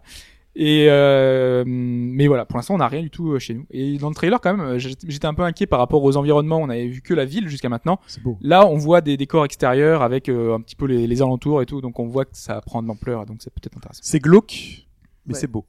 Ouais, il y, a- il y a un côté. Moi, c'est vraiment. euh, j'ai. Enfin, je, je suis pas. J'ai pas été spécialement attiré par les. Le Demon Soul à la limite m'intéresse bien. Les Dark Souls moins. Et là, l'ambiance de, de Bloodborne me. Victorienne, là. Bien Helsing un peu là. Euh, Tu, c'est- tu, tu sens que, que Cthulhu n'est pas loin, quoi. Moi j'aime bien en tout cas aussi. Mais je sens que ce côté euh, graphique un peu trop poussé euh, est très dérangeant. C'est-à-dire que c'est tellement bien fait que euh, Je pense pas que ça fasse peur. Enfin, c'est pas. enfin, Là, là, ça va être gore, quoi. là oui, ça, va être gore. mais Là, les- là, là, le sang, euh, tu vois que le sang, euh, les, les trucs, ça un, reste raisonnable quand même. les trucs un peu crades, tu vois les montres, les espèces de peau un peu, euh, on dirait des draps. tu sais, T'as pas le temps de les voir, t'es concentré sur ton action. Là, t'es dans le gameplay. C'est vraiment un jeu qui est. C'est très dérangeant. Ch- Shin a peur de la violence. Hein. Je, vous, je, vous, je vous pousse à écouter le, le podcast 108 d'il y a 15 jours. Mais quand ça vient pas de moi, je suis très dérangé. Euh, Disgaea 5. On a une date, donc le 26 mars. On avait dit que c'était le début de l'année prochaine, donc là, ça arrive. Et ça vient vite, mine de rien. Ouais, ouais, ouais, on avait dit que c'était un des titres qui était vraiment prêt pour la PS4 et qui était déjà en avance. Et il y aura une démo en octobre pour les Japonais, et donc euh, on pourra la récupérer sur la PS4 euh, Et facilement. tu pourras enfin store. nous dire qu'est-ce que c'est. Comment tu peux avoir sans Ouais, sur un C'est truc. Mais Bah, ce qu'on voit, il y a beaucoup d'unités. Parce hein, que là, quand c'est même, une date euh, japonaise pour l'instant. hein. Oui, c'est date Ouais, japonaise. Attention, tout le TGS, c'est des dates japonaises quasiment. Devil Survivor 2 Brick Record. Break Record. C'est un jeu d'horreur Hmm, pas du tout. Non, c'est un. Shin Megami un- Tensei. Ah, c'est de- Jimmy ouais, Tensei, excusez-moi. SMT, Parfois ouais. je me perds moi, dans les trucs. C'est la, la branche tactical, celle-là. Celle-ci on, on m'effacera. On, on efface. Et, euh, et donc le, ce titre-là, il était censé sortir il y a plus d'un an déjà, donc au Japon. Donc euh, vraiment, euh, il était mis en avant, il y avait des pubs, il y avait des trucs. C'est un remake, c'est ça? Plus d'un an. C'était un remake de la version DS, Ouais. qui D'accord. était donc sur 3DS. Et en fait, on sait pas du tout où il était passé. Il y a un vrai trou noir de communication de la part d'Atlus, comme ils l'ont fait pour Shin Megami, Shin Megami Tensei 4 en Europe. Mm. Vraiment la même chose. Et là, d'un coup, euh, TGS, ils nous font, bah, ça sortira le 29 janvier 2015 au Japon. Donc là, euh, incessamment sous peu, hein, il y a- dans à peine 2-3 mois. Donc du coup, bah, on espère le voir arriver quand même en Europe en 2015, puisque on a eu le premier, même s'il y a eu pas mal de bugs et, de, Et notamment des problèmes Et de sauvegarde. ouais, C'était Ghostlight. euh, C'était Ghostlight, tout ça, C'était ouais. genre en préco. Euh, Et limité puis, en plus. Il faut se rappeler qu'il y avait un gros bug dans le jeu qui fallait Voilà. attendre un patch pour pouvoir continuer quoi. En tout cas, moi j'attendrai les deux pour les faire parce que j'avais pas précommandé le premier, donc du coup je prendrai les deux en même temps. Bah, si faites comme d'hab, hein, vous envoyez des tweets pour euh, les inciter. On continue avec Street Fighter 4 qui est en bout de course parce que là, et donc après Ultra Street Fighter 4, là il commence à lâcher, euh, il lâche un peu tout et il crée donc le Omega Mode qui est annoncé. Le Omega Mode, c'est quoi? C'est un patch gratuit pour Street Fighter 4 C'est à mettre en avant Ultra. quand même. Hein. Parce Voilà. que Capcom gratuit, ça arrive pas souvent. hein. Euh, qui fait que quand vous sélectionnerez votre personnage, vous pouvez déjà choisir laquelle version de personnage vous voulez, la version Ultra, la version Super, la version Street Fighter 4 normale. Et là, vous pouvez choisir la version Omega. Omega Mode. oui. Omega, Omega craquage, qui en fait euh, rajoute des coups, euh, des aptitudes à vos personnages qui font que dans l'exemple, euh, dans les tests vidéo euh, qu'on a pu voir, on peut voir Ken balancer des boules de feu dans les trois directions avec ses pieds, Avec ses pieds. Qu'on peut le voir euh, balancer un Shoryuken et, Et, enchaîner sur un coup de pied juste et enchaîner derrière. sur un high kick dans le menton du mec, euh, qu'on peut voir Dalsim euh, envoyer le mec en l'air, lui faire un yoga flame, faire un yoga téléporte, l'enchaîner, qu'on peut voir à peu près tout ce genre de de- d'abus On peut voir font Guy que- le balancer des flashs, des, fl- des Sonic Oui. Boom en rafale. en rafale, trois en rafale, voilà. Donc c'est le grand n'importe quoi. Ça a l'air très craqué, drôle. ouais. Ça a l'air très drôle. Euh, Les, les personnages sont plus rapides. hein. Tout le jeu a été, Oui. euh, la, la- la vitesse a été augmentée. donc ça a l'air très drôle. Donc euh, je sais pas trop à quoi ça ça, me va. plaît que tu dises ça. Ah oui, non mais ça... On, on sent clairement qu'ils sont inspirés de KOF en fait. Ils ont accéléré le jeu, tu vois, et tout de suite ça rend, ça Euh, rend mieux. Non, il- ça n'a rien à voir avec KOF. C'est comme à l'époque des, des, de Street Fighter 2 ouais, Rainbow. je parle plutôt de la version, ouais, voilà, version Rainbow euh, euh, pirate. Il y a un moment où ils ont décidé de complètement, euh, de complètement lâcher les. Le Rainbow, c'était pirate, hein. C'était pirate le Rainbow. Oui, oui, Rainbow, Ah ouais. c'était pirate, je crois. Avec le, par exemple, vous avez le, le Hadoken qui faisait une vague. Donc euh, vous pouviez, il fallait le défendre en haut et en bas si vous Non, mais tu faisais défendre. tout, tu sautais en l'air, tu faisais des trucs en l'air, euh, c'était juste. Et euh, euh, ouais, justement, et ce qu'ils ont fait par rapport au, ce qu'ils ont fait par rapport au KOF, et c'est bien que tu en parles, Hobbs, c'est que du coup, bah, ça devient euh, ce qu'on se disait avec Shin ce matin, c'est que ça peut complètement devenir le jeu de l'abus, quoi. C'est-à-dire que le premier qui va choper l'autre ouais. et qui va être capable de l'enchaîner à la vitesse de la lumière, bah, tu touches plus la manette, quoi. Moi, j'ai hâte. bah, Enfin, j'espère. J'espère que certains disent que ça n'apparaîtra pas en tournoi parce que blabla. Oh, c'est pas logique. Moi, j'espère qu'on aura des joueurs très très forts qui s'affronteront juste pour voir. J'espère que Ken Bogart nous fera des commentaires Voilà. de ces trucs-là, quoi. J'espère que juste pour voir jusqu'où on- ils seront capables d'aller justement avec ces zombies, parce qu'en plus rien n'est décrit. Là, c'est vraiment euh, pour les spécialistes de, voilà. Il- ch- chacun devra faire ses essais. La nouvelle 3DS, la nouvelle 3DS euh, qui s'appelle New 3DS, on l'a vu. Enfin, des personnes l'ont vu au TGS. On a pu parce la que, voir en euh, action. Nintendo était présent et donc a montré quand même un petit peu son, ce- sa nouvelle console pour la mettre en avant pour les fêtes de fin d'année, puisque elle, elle Attends, sort au Japon. euh, Nintendo avait des, parce que moi, ce que j'avais compris, c'est que Nintendo, bien entendu, n'avait pas de, voilà. voilà, euh, c'était, elle était, enfin, Nintendo était présent euh, via euh, certains partenaires, Voilà. et notamment Capcom, Capcom qui mettait ici. en avant Monster Hunter 4 avec la nouvelle 3DS, qui était vraiment présentée euh, avec le jeu pour montrer que, bah, grâce au second stick, ça change la vie. Sauf qu'on voit des gens euh, jouer avec euh, Monster Hunter, on voit quatre ou cinq personnes affiliées jouer avec la console sur euh, Monster Hunter. Et peut-être à trois ou quatre moments, ils utilisent le second stick. Quoi. Ils sont tellement habitués à changer Ouais. le bloc, à des Ça, je, trucs, ça, je comprends parfaitement. Ça viendra. Ouais. qu'en fait, euh, ils utilisent pas le stick. Donc euh, finalement, il y a des plaintes tout le temps de, de gens qui disaient oui, il y a pas de second stick et tout, c'est c'est vital. Pour certains titres en 3D, ça va pas marcher. Mais déjà rien qu'en voyant ça, on voit que ça n'a pas d'utilité euh, en tant que tel parce qu'ils sont tellement habitués à jouer comme ça que ça marche très bien dans un Monster Hunter en tout cas. Bah oui. Ça viendra. ça viendra. Mais ça viendra avec d'autres titres, oui évidemment, puisqu'il y a des titres en 3D comme, euh, enfin je sais plus, enfin de Konami, euh, je sais pas, Metal Gear, euh, le, le 3D, enfin euh, Bah, dans, dans Xenoblade, ce sera hyper important de l'avoir. Voilà, ouais. c'est- c'est sûr. Dai Gyakuten Saiban. qui est donc Phoenix Wright 6. Euh, on a eu un trailer, on, a- on avait parlé de Sherlock euh, la semaine dernière. Oui. On s'était dit est-ce qu'ils s'affronteront avec euh, avec les autres personnages, etc. Comment est-ce que ça va se passer? Et euh, on a pu voir comment ça allait se passer justement. Et donc Sherlock est mis en avant comme un personnage qui va déduire pas mal de choses de, des situations. Et justement, on le voit dans cette vidéo, regarder un personnage et dire euh, donc là son tatouage, euh, donc elle euh, elle pense à tel truc. Euh, là, euh, son regard, elle est, toujours en l'air, donc à ce moment-là, c'est telle chose. Comme le personnage de Sherlock en lui-même, hein, c'est ça. C'est il déduit vraiment tout d'une personne par rapport rien qu'un rien qu'en le regardant euh, de visu quoi. Donc en gros, si je, si je me projette un peu, ça va être le sidekick du personnage principal, Voilà. un peu comme on pouvait avoir l'avocat, enfin la. Il y aura peut-être pas de pouvoir, il y aura pas de pouvoir, Maya, il y aura il y pas. aura, voilà, il y aura pas Maya, tout ça, mais ce sera Sherlock qui sera là, qui fait, mais regarde ceci, regarde Ouais, cela. a, hey, il a le regard en l'air. Sûrement, euh, il y aura un quota boobs quand même. Ils peuvent, je veux bien, Sherlock Holmes, c'est très bien, mais tu peux pas ne perdre le quota boobs du jeu, quoi. Bah, Watson, elle a 8 ans, donc euh, il y aura un peu de mal. Oula. Euh, S'il te plaît, Pipo. Ah, ouais, bah, du coup, il va, plus y avoir- il va pas y avoir de boobs dans ce, dans ce mais peut-être des autres personnages. En tout cas, on a, on a vu des personnages récurrents revenir. On a Boulet notamment, qui est forcément, qui, qui est là en version de l'ère Meiji. Enfin voilà, ils, sont là. J'imagine qu'on aura le juge aussi. On l'a pas encore vu, mais euh, j'imagine qu'ils sont tous là, qu'ils sont de On retour. espère. Ça sera sympa d'ailleurs des clins d'œil. De Hyrule Warriors, Season Pass. Ouais. Euh, Déjà Nintendo met. et- hmm il est déjà, Déjà disponible, disponible. Ouais, mais c'est fort possible. En tout cas, ils ont détaillé euh, bah, tout ce qu'il y aura dans le Season Pass euh, avec euh, le nouveau personnage, nouvelles armes, nouveaux costumes. Je sais pas si, si euh, donc on était déjà revenu dessus avec Fetch. Tu- Non, non, non, Je on crois n'est pas pas. revenu, mais tu peux déjà le, le précommander et t'as droit à une tenue de Link noir. euh. Ouais, c'est ça. Il y aura des, non. des trucs euh, d'Hyrule Warrior. Enfin, donc euh, il y aura des trucs de Twilight Princess, de Majora's Mask, De Twilight, de Twilight Princess. Twilight Princess, Toilette Kid, excellent. Twilight Princess. Twilight. Moi, je te débrief en direct, t'as dit Toilette Princess.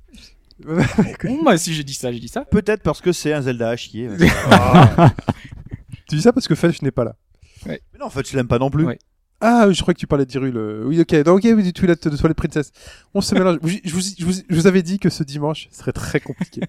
Et c'est pas fini. Mais en tout cas, euh, moi, je, ça m'étonne d'avoir. Enfin, c'est le premier Season Pass de Nintendo en fait. Oui. Mario Golf. Bah, Ah, oui, c'est vrai. Mario Golf. Parce que c'est un vrai jeu Mario Golf. Passons à la suite. C'est une autre question. The, alors j'adore ce titre. Je sais pas ce que c'est, mais ce titre est juste fantastique.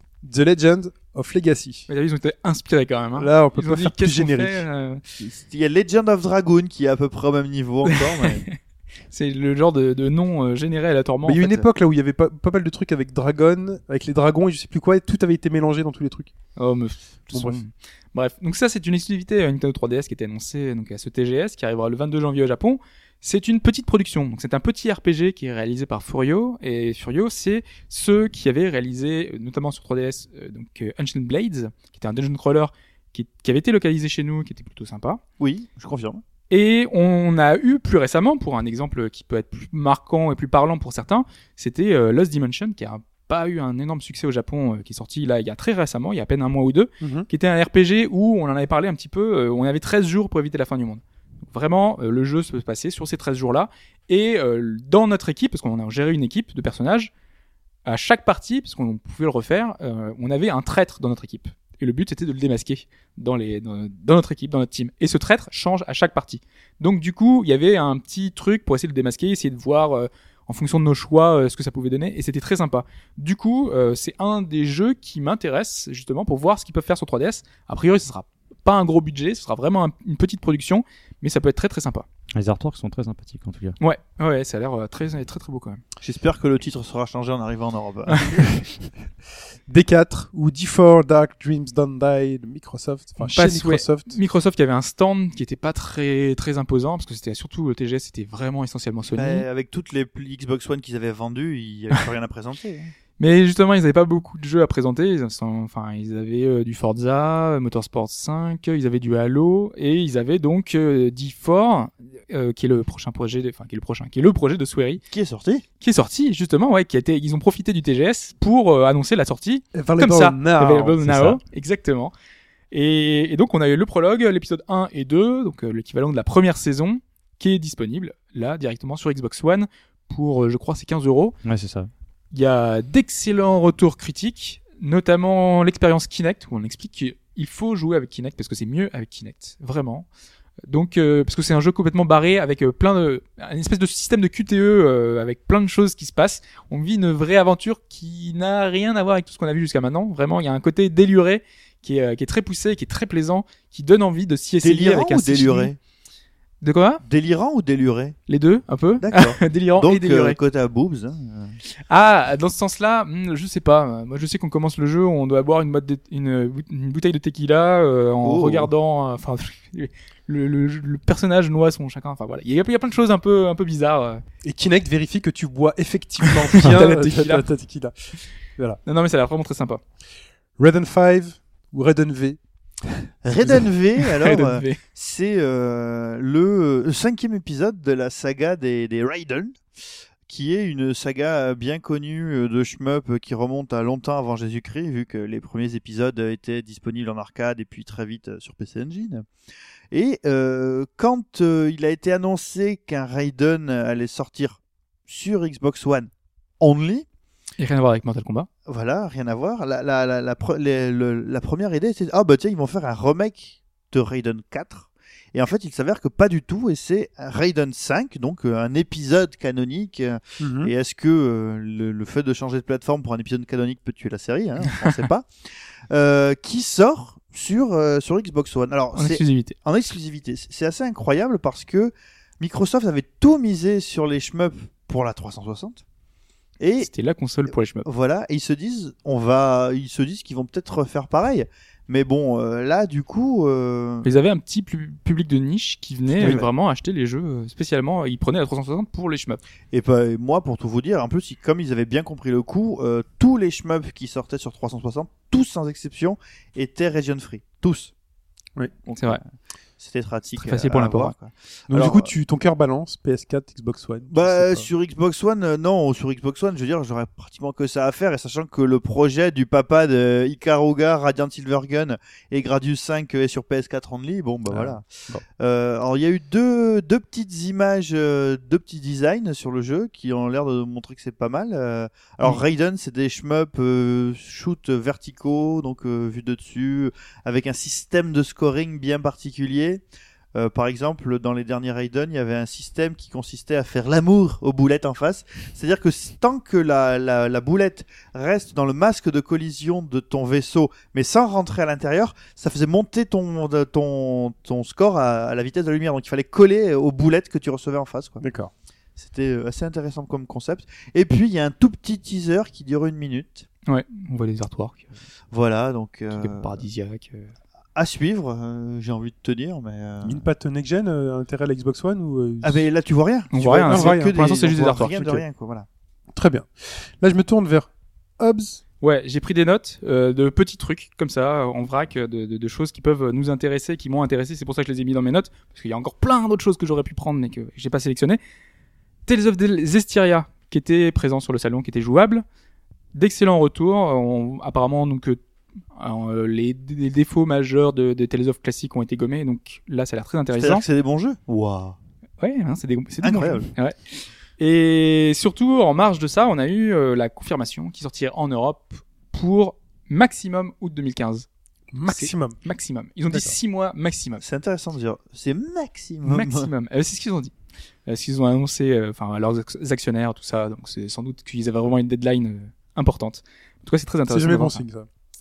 Ouais, un Tales of euh, aussi important, là c'est l'anniversaire, tout ça, donc euh, voilà. Ensuite, on aura un, prochain euh, Sword Art Online. Donc, moi, je vous, je vous parlerai du, de celui qui va arriver sur, qui est arrivé sur Vita il y a une ou deux semaines dans quelques prochains, dans un prochain numéro. Mhm. Euh, mais là, je me demande justement ce qu'ils ce vont adapter dans, dans ce troisième épisode, si ça va être euh, justement la nouvelle saison de Sword Art, Oui, Art Online. le, le personnage de la nouvelle saison est déjà dispo dans, ce qui vient, dans le jeu qui vient de sortir. Voilà. Donc, est-ce qu'ils vont Mais faire vu- dans un univers, euh, tu vois, un peu, parce que là, on est dans quasiment un truc de FPS, un jeu américain, quoi. Donc, euh, ce serait un petit peu particulier de jouer avec des flingues. euh, Ouais, c'est possible, mais c'est vrai que enfin, cet univers-là n'a pas encore été développé. quoi. Donc il y a ça aussi qui est étonnant. Ouais, mais si ça arrive sur le tard, tu vois, ils ont le temps de le développer à oui, côté. si quoi. ça arrive 2015, oui, c'est possible. La si saison serait finie d'ici là. Un pur jeu filler. C'est Ah. comme, euh, comme finalement le, le deuxième euh, Dragon Ball euh, Budo- euh, Butoden sur, euh, sur Super Nintendo était un pur jeu filler puisqu'ils avaient, ils avaient mélangé Broly et les pieds dans l'espace parce qu'ils avaient plus rien à raconter. Ça peut arriver, enfin, je veux dire, Ouais, ça ouais. fait longtemps que ça se fait plus, pourquoi pas? Pourquoi pas Mais En tout cas, le celui qu'on a aujourd'hui était s'insérer plus ou moins dans l'histoire avec des trucs un peu annexes. Ensuite, j'avais noté Kojima il y a quelques temps, il avait utilisé Metal Gear Collection 2014. On se disait, ils vont refaire une compile euh, Des avec. euh, fringues. Ah oui, du coup, je l'ai pas vu passer ça. Mais... Et en fait, c'est c'est exactement ce qu'a dit Pipo. Sérieux C'est- C'est des fringues qu'ils ont présentées sur scène. Euh, Oh des, là des- là. des- t-shirts, des suites. Euh, Ce sera chez qui Chez Uniqlo Ah bah. Généralement, c'est- chez Uniqlo, Oui, ils font souvent les trucs chez Uniqlo, ouais. Mm. Moi, j'attendais une, une compile totale sur PC. Ça me semblait logique dans le sens où ils venaient d'annoncer euh, enfin, The Phantom Pain. Il y a déjà euh, tellement de compiles de, de. Oui, mais tu vois, le, Metal Gear. le, le 4 par exemple n'existe pas ou quoi. Ouais. Je me Il disais, ça, ça ferait Il sens. manque la compile totale sur PS4. Je voudrais pas dire. Attends, ça va venir. T'inquiète, t'inquiète. Mais c'est ça, c'est forcément que ça va arriver. Donc après Zelda, après Mario, après Luigi, dans Monster Hunter, on a maintenant Sonic. Oh là là là. là. On a, ma- on a maintenant Marie d'Animal Crossing. Et Resetti. On a Resetti. Sérieux? Sérieux? Je fais Monster Hunter. ouais. On a Taiko de Taiko no Tatsujin Exactement. pour euh, se battre avec tu peux un jouer marteau. le bâton, quoi, ouais. Ce jeu est arrêté, il est collab euh, et ça n'en Et c'est finit plus. confirmé pour nous, donc euh, ça c'est plutôt chouette. Parce que souvent c'est des DLC gratuits, euh, exclusifs au Japon. Et là, non, non, euh, on aura tout. Le Parce que là, Monster vu Hunter la- 4 Ultimate, ouais. Ultimate. Oh là là. Oh, Parce que j'ai Rechetti, ça me donne trop envie. quoi. Parce que j'ai vu l'image euh, que t'as postée De euh, Sonic, de Sonic, c'est juste affreux. C'est trop mignon, c'est sur les, les félines, les petits chats. Mais bon, c'est vrai que la collaboration elle est inattendue. Quoi. C'est différent avec Animal Crossing parce que t'as vraiment Marie, c'est pas, En un, fait, c'est ouais, pas un costume. là ça change, c'est euh, ils ont chacun leur, leur Enfin, animation, c'est vraiment un petit C'est vrai personnage. que c'est très japonais, donc euh, du coup, il faut se mettre dans l'idée. Ah, et puis dans Monster Hunter, ça existe depuis euh, les collaborations. Ouais. D'accord. Euh, ensuite, Dragon Ball Xenoverse. Enfin, euh, le, le jeu, je m'en foutais complètement. Ils ont totalement massacré euh, le, le côté l'histoire et tout. Ils ont pris énormément de liberté. Mais Mais dans ce foutoir, en fait, ce qu'ils ont réussi du coup à faire, c'est que on pourra créer son personnage, on pourra créer un Saiyan, on pourra créer un, un gars de la saga Boo. Et donc du coup, éventuellement, si on peut faire Ah son là perso là. et tout, ça peut être sympa. Et ça arrive sur PC. Et ça arrive Et sur en- PC. ça, c'est le sympa. truc, le truc va tellement loin que tu peux jouer Krillin sans mourir. Quoi. Oh non. Waouh Euh, nouveau trailer de Silent Hills, si vous avez vu, avec une vue à la Ah, non. FPS toujours intrigant. Que, euh, Shin pourrait en parler, mais je pense que. Il pourrait en parler 3 secondes, Euh, 3 minutes. En fait, j'ai un projet euh, par rapport à ce truc-là, parce que ça s'appelle Pity. Euh, je me suis procuré une PS4, euh, voilà. J'ai téléchargé ce truc-là. Euh, c'est en vue à la première personne. J'ai tenu, allez, 3 minutes, 4 minutes Oh, maximum Moi j'ai envie de le faire en plus. Avant- pas la machine. avant de me yesh dessus. et donc, j'ai un projet.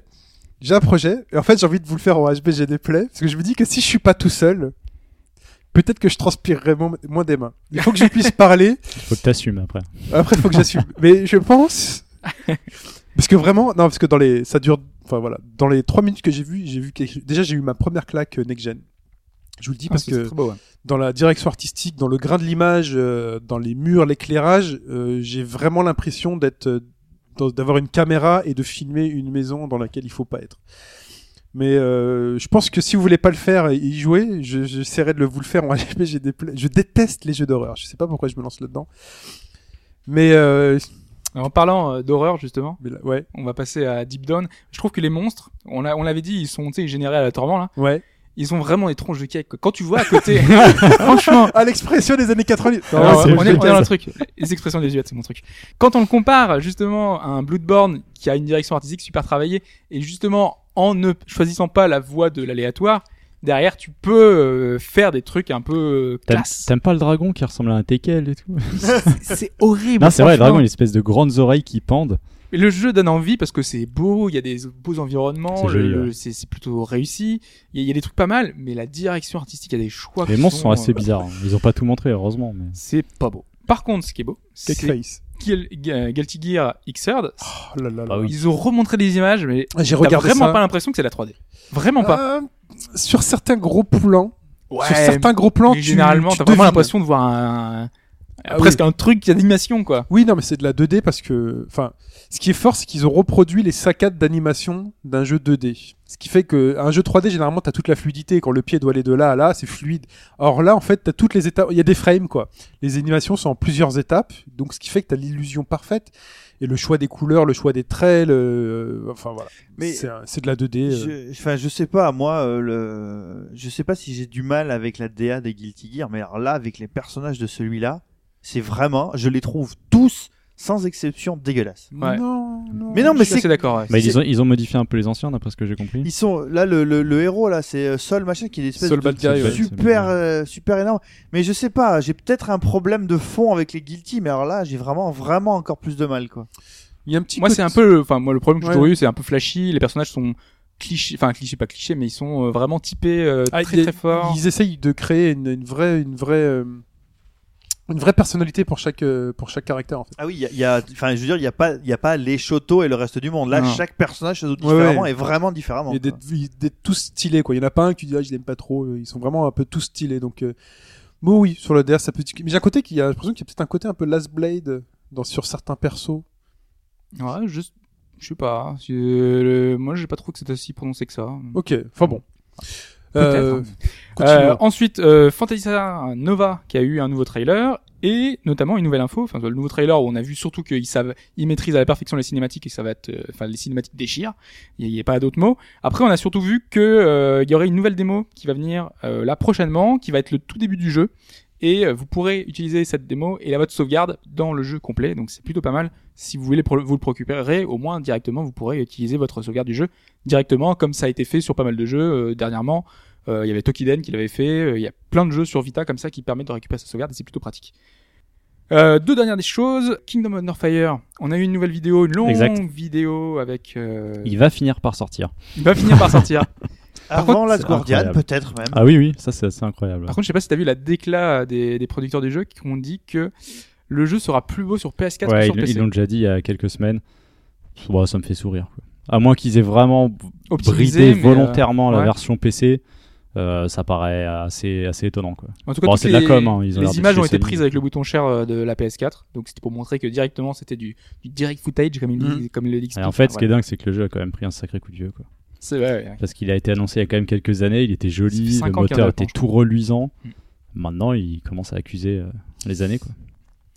Et dernière chose, c'est Sega qui était présent pour pas mal de choses, et notamment Yakuza 0 qui était énormément mis en avant, notamment avec euh, toutes euh, les hôtesses qui étaient présentes. J'ai vu que ça. hein. ça va trop loin. C'est le seul truc que j'ai vu, c'est. Euh, leur truc, ça. C'est incroyable. Ouais. J'ai pas bien compris euh, le. Enfin, les Bah, gens sont contents. Hein. Ils ont Non. fait une quasiment une télé-réalité pour, dire à, des, à tout un tas d'idoles qu'elles allaient être dans le, Oui. dans le, dans le jeu. Et puis, euh, il y en a donc euh, qui ont pas été prises dans le jeu. Et tu les voyais euh, interviewés en train de chialer. Oh, c'est la chance de ma vie qui s'enfuit. Oui, mais là sur le. TGS, enfin le seul truc que j'ai vu moi, c'est euh, quatre nanas sur un divan en barésie, prise en photo. Enfin, je sais pas euh, quelle conception peut se faire du jeu vidéo. Enfin, je, j'aurais Ils ont pas le même, euh, enfin niveau culture là, pour le coup, on a encore un peu différent d'eux. Eux, ils sont dans la culture du cosplay, la culture du, ils, ils, ils sont encore là-dedans en fait. Il y a aussi sur la question du sexisme. Oui, nous, on ils sont pas encore- énormément ouais, la tête ouais. dessus. Eux, ils se prennent pas du tout la tête. Enfin bon, les quoi. cosplays barra hôtesse, euh, c'est c'est un peu limite, quoi. C'est pas vraiment du cosplay. Non mais, Mais on va bon. dire sur sur des stands, il y a vraiment des stands où c'est vraiment du cosplay. Bon, en Il tout cas, il ils ont réussi à faire parler d'eux parce que même en France, hein, les journalistes français, euh, quand tu quand on voit leur report Twitter ou truc, c'est Enfin, ils parlent de, de, de Ryo Gagotoku, c'est c'est ça, c'est les quatre nanas sur leur divan. Non mais c'est terriblement rétrograde, hein. c'est on a- c'est tout à fait vrai. Hein. Mais euh, le truc c'est que la culture japonaise est comme ça et j'ai- du mal à la voir changer du jour au lendemain. Bon. mais c'est bien arrivé chez nous, donc pourquoi pas. Ouais. Mais euh, voilà. En tout cas, nous on relaye. Hein. Enfin, c'est relayé par la presse française. C'est tout pour euh, ce, ces quelques Ouais. mots sur le TGS. Tu voulais également nous parler de la partie mobile. Ouais, parce que euh, C'est la première console du Japon. c'est ça. Tout à fait. Et surtout sur le salon, en fait, on a la plus grande partie. Bah déjà quand on rentre, on arrive, on a la, la partie où on peut voir des devices, euh, divers trucs. Ils nous racontent ça comme Les si devices du dancing. Non, c'est et, beau, ça- hein. et ensuite, on a le stand gris qui nous accueille. Donc, Ouais. euh, qui est le, le, le- Gris, c'est pas une couleur. oui gris, c'est pas une couleur, hein. c'est un, un développeur, enfin un éditeur. Parce que pour moi, c'est la couleur. ah oui, Mais non. Oui, Ah, ce c'est ça, n'est- ce ouais. pas non plus une, une série avec des adolescents qui chantent. c'est G-R-E-E. Parce que ouais. ça- Bah, Ah, GRE, le gris. ça gros prononce éditeur gris. mobile japonais. Gris, gris. Faut le dire à la Gris. japonaise, gris. C'est donc le plus grand éditeur de jeux vidéo mobile au Japon, fait le plus gros des revenus. Et donc ils ont le plus, la plus grande place. Et ensuite, on a un endroit réservé aux jeux mobiles, mais qui est immense. Bref, quasiment un tiers du salon, c'est du jeu mobile. Et dans les reports qu'on a Ça en aujourd'hui, fait des Angry Birds. Hein. et dans les reports, les reports qu'on a aujourd'hui sur le TGS, c'est FF, c'est euh, Metal Gear, c'est euh, c'est essentiellement les gros blockbusters qui, dont on a déjà quasiment tout vu euh, jusqu'alors. Et voilà, il y a quasiment rien de nouveau. Alors que le jeu au Japon, c'est le jeu mobile. Et le mobile était vraiment très présent, avec des titres qui étaient notamment intéressants, et je voulais re- euh, revenir sur quatre titres. Le premier, c'est Zodiac, qui est un projet français, Cocorico, C'est madame. en rapport avec la série Zodiac? Qui n'a aucun rapport avec la série série. sur TF1. La- Ni les Il y chevaliers. avait une euh, saga de l'été comme ça. Une saga de l'été qui s'appelle ouais, Zodiac. ouais. ouais. qui se passait à Brest. Si c'était présent au TGS, c'était parce qu'ils étaient en collaboration, notamment avec de nombreux talents étrangers, notamment le compositeur des musiques de FF Tactics et le scénariste de FF10 et FF13. Ah. Ils ont, je vois Pipo euh, être un peu euh, circonspect. Non, derrière, ils ont voulu euh, donc prendre des talents étrangers pour. Euh... Non, mais t'as les Falchi. oui, oui, oui. J'aurais pas dû dire FF13. Bon, voilà. C'est l'histoire d'un mec. Ils sont pas, et puis ils Voilà. sont pas contents, mais on sait pas trop où ils sont. Vas-y. Donc en fait, ils font un jeu qui a l'apparence d'un jeu japonais. Vraiment, il a le- l'enrobage d'un jeu japonais, mais, mais avec une touche quand même occidentale, comme Child of Light. Mhm. Donc du coup, on, voilà, on est un peu mitigé parce que on sent que c'est un style un peu euh, occidental, mais avec tout, euh, tout l'enrobage japonais qui est Un présent. peu comme euh, nos amis lillois euh, de Wakfu, De Ankama. de Ankama. C'est un peu ça. c'est Ouais, ça, ouais, non, c'est un peu ça. C'est un Mm. peu flash. euh, C'est un peu. On sent qu'il y a une énorme influence japonaise, ça fait japonais, mais t'as un petit truc en plus, parce que c'est pas des trucs en moins, hein, c'est un petit truc en plus qui fait que il y a un petit côté Mais quand tu même. euh, sens vraiment les influences parce que quand tu vois le jeu, t'as vraiment l'impression d'un jeu VanillaWare. T'as vraiment, vraiment l'impression d'un Dragon's, Dragon's Crown ou. Odin Sphere. T'es, t'es, t'es devant, euh, devant ça et tu te dis que c'est comme ça. C'est vu de côté, beau. au tour par tour. C'est plutôt, plutôt beau, ouais, ouais. Euh, c'est par- partagé parce que c'est le côté flash qui fait que c'est pas extrêmement beau. Mais en tout cas, voilà. Et donc ça arrive sur iOS et sur Vita. Donc euh, bon, c'est essentiellement mis en avant sur iOS parce que ils pensent peut-être en faire un free-to-play, mais en tout cas, voilà, c'était un des jeux intéressants, marquants, qui était sur le salon Et c'était français, donc c'est pour ça que je voulais leur en parler. Ensuite, Terra Battle. Terra Battle, bah ça, ça fait quelques temps dont on parle, dont on parle parce que c'est le projet de Sakaguchi, donc Mhm. le créateur euh, de, de Final Fantasy, qui est sorti en fait au Japon, enfin pour une certaine presse, qui est disponible depuis deux, deux trois jours. Il y a de très bons retours justement sur le sur le projet, qui expliquait justement- euh, justement qu'il voulait mettre en avant le scénario dans un dans un projet mobile, ce qui était très rare. Donc apparemment ça marche. Et il n'y a pas encore, euh, enfin faut voir sur le long terme parce que ce genre de jeu mobile, en général, ce sont des les sessions, des mécaniques qui sont limitées dans le temps, dans la journée. On t'oblige à faire des, des, des choses sur le sur la longueur en fait. Mhm. Donc euh, faut voir ce que ça va donner sur la longueur parce que sur deux jours c'est pas assez intéressant. Mais a priori les retours sont bons. Donc euh, à voir sur le long terme. Ce sera sur Android et iOS. Ensuite on avait The World End Eclipse. qui est là un des projets de Sega également qui était important, qui est un RPG free-to-play par le producteur de Valkyria Chronicle 2 et qui est euh, extrêmement euh, intéressant déjà graphiquement euh, sur ce qu'on a vu, qui était en 3D, euh, vachement bien fichu, de super artwork. Euh, au niveau du, du système, ça a l'air d'être un RPG tour par tour. Il y a, il y a l'air d'avoir des, des choses et des mécaniques qui sont intéressantes.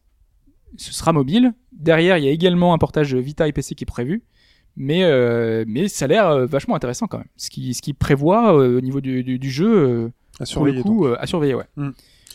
Et on finit avec Chronos Ring. Chronos Ring qui est le prochain projet de Triace, Triace qui n'en finit pas de faire des, des trucs à, goi- à droite à droite à gauche, qui est très actif. Et donc là c'est un projet avec Konami. Ah. C'est assez étonnant que Konami euh, voilà, mette en avant des, des projets. Donc ce sera un projet mobile. Euh, ce sera du tour par tour encore, c'est encore un RPG tour par tour euh, qui a l'air assez joli en- là encore. Donc faudra voir, il y a pas mal de jeux de ce genre qui arrivent prochainement. Et l'offre était importante, était là, était présente et les les les, les mastodontes, les les gens importants de l'industrie du, du jeu vidéo japonais sont présents et sont là sur mobile. Il y a aussi les indépendants qui sont là dans l'Indie Game Area. Qui était surtout pu là. y aller aussi? J'ai pu y aller alors. euh, non, non, mais c'est surtout que on l'avait, on en avait parlé. euh, et c'est Sony qui avait annoncé qu'il mettrait en avant pas mal d'indépendants, parce que ça c'est un peu leur habitude. Mais pour les pousser à y aller, pour euh, les pousser à aller à Tokyo, ce qu'ils ont fait, c'est qu'ils ont, ils leur ont payé les frais euh, à n'importe quel un développeur indépendant, euh, les frais de, de location sur place. En fait, c'est 1000 euros pour les 4 jours, donc c'est quand même plutôt une, une somme importante. Oui. Tous les éditeurs, euh, enfin tous les tous les indépendants qui voulaient y aller, eh ben Sony leur faisait, c'est gratuit. Donc euh, tous les frais étaient, étaient payés, euh, grand seigneur. C'est pour ça que Mais signé Sur le salon. C'est gratuit, mais signé ici pour le. non, et euh, justement même les projets qui n'étaient pas Sony étaient euh, étaient payés. D'accord. Donc vraiment le but c'était d'attirer les indépendants pour montrer que le TGS ce n'était pas qu'un salon professionnel avec euh, tout ce qui ça comporte jusqu'à maintenant. Parce que l'an dernier l'indépendant passait par euh, l'Indie euh, Beat Summit qui était euh, le petit truc à côté en marge. Là c'était sur le salon, il y avait une, un gros partie une grosse partie indé où on a vu bah, les classiques, on avait Nigoro, Nigoro c'est les développeurs de la Mulana. Oui. On avait euh, Nyam Nyam, ceux qui ont fait Tengami dont j'avais parlé qui était le jeu euh, qui était Ah oui, euh, en origami avec les trucs qui se déplient là. exactement qui était très chouette. Bien joli ça. Et ben ils étaient présents. Mhm. En fait, on avait euh, donc il y a plus de 60 développeurs indépendants qui étaient présents, qui étaient là pour montrer un petit peu ce qu'il y avait, ce qui est, enfin ce qui leur prochain projet. Et euh, le truc, c'est que quand j'ai regardé la liste des développeurs japonais que j'ai, qui étaient dans le, qui étaient présents, c'est vraiment, enfin, on voit à quel point ils ne sont pas, ils ont du retard entre guillemets. C'est que certains titres, euh, je suis allé voir, c'est sur leur site officiel, tu vois le compteur de nombre de personnes qui sont venues sur leur site, Ouais. c'est 15 000. 15 000, c'est même pas une vidéo YouTube d'un, projet indépendant de. Mais de- c'est même pas un HBG play. Euh, Mais le moindre projet indépendant en, en Occident fait largement ces 15 000. On- Ouais. même un jeu où je dis qu'il n'y a pas de succès, par exemple, j'ai oublié de parler de Magica la semaine dernière, c'était 120 000 et je voulais vous dire justement allez voir parce qu'il y a que 120 000 euh, vues. Ouais. Là, la, le- la page du site officiel d'un jeu indépendant japonais, eh ben, c'est 15 000 personnes. Et 15 000 personnes, c'est vraiment pas beaucoup. Il y a des trucs pourtant qui sont très intéressants. J'ai vu un point and click stylé, enfin typé manga avec euh, notamment l'opening qui est super réussi. On voit que c'est amateur parce que il y a les animations sont pas super fluides. Il y a un petit côté euh, tu peux- t'aimes bien l'amateur, toi. hein mais, Ah, non mais ce côté-là, c'est- c'est super plaisant à voir. Ça a tilté là. Euh, non, il y a, y a vraiment il y a un côté plaisant à voir dans, dans ce côté-là et qui, qui change des productions, euh, des grosses productions, des point and click euh, voilà japonais. Il y en a pas des masses. En tout cas, moi, je n'ai pas vu beaucoup et c'est plus intéressant. Il y a plein de plein de petites choses et notamment il y avait qui a été annoncé, euh, enfin c'est quasiment le plus gros projet euh, indé qui a été annoncé.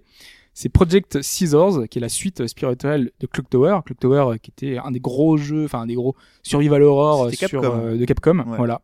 Donc en fait, le créateur euh, n'a pas pu faire de suite. Mhm. Donc là, en indépendant, avec Playism, donc il finance une suite qui arrivera sur euh, iOS, Vita et Android. Donc c'est un jeu mobile essentiellement. Mais Playism, c'est aussi une, une plateforme PC surtout. Ouais, Ouais. ouais. ouais. Mais Playism, euh, euh, enfin, édite finalement des jeux indépendants. D'accord, mais il sera aussi disponible sur PC A priori, pour l'instant, pas. Enfin, non. C'est pour ça que je, je m'étonne. Une plateforme PC qui sponsorise un jeu qui sera pas Parce que sur... Playism, c'est plus que ça, tu vois. C'est vraiment un éditeur, éditeur, tu vois, en fait. maintenant, euh, quasiment. Donc voilà. Donc il y, a- il y avait pas mal de choses intéressantes. Allez voir euh, du côté des indés. Il y a le, je vous mettrai l'adresse d'un site où il y a les, les 60 euh, éditeurs. Il faut vraiment fouiller sur chaque page. Il y a plein de petits trucs euh, très marrants et des trucs vraiment très pourris aussi. Hein. Ok.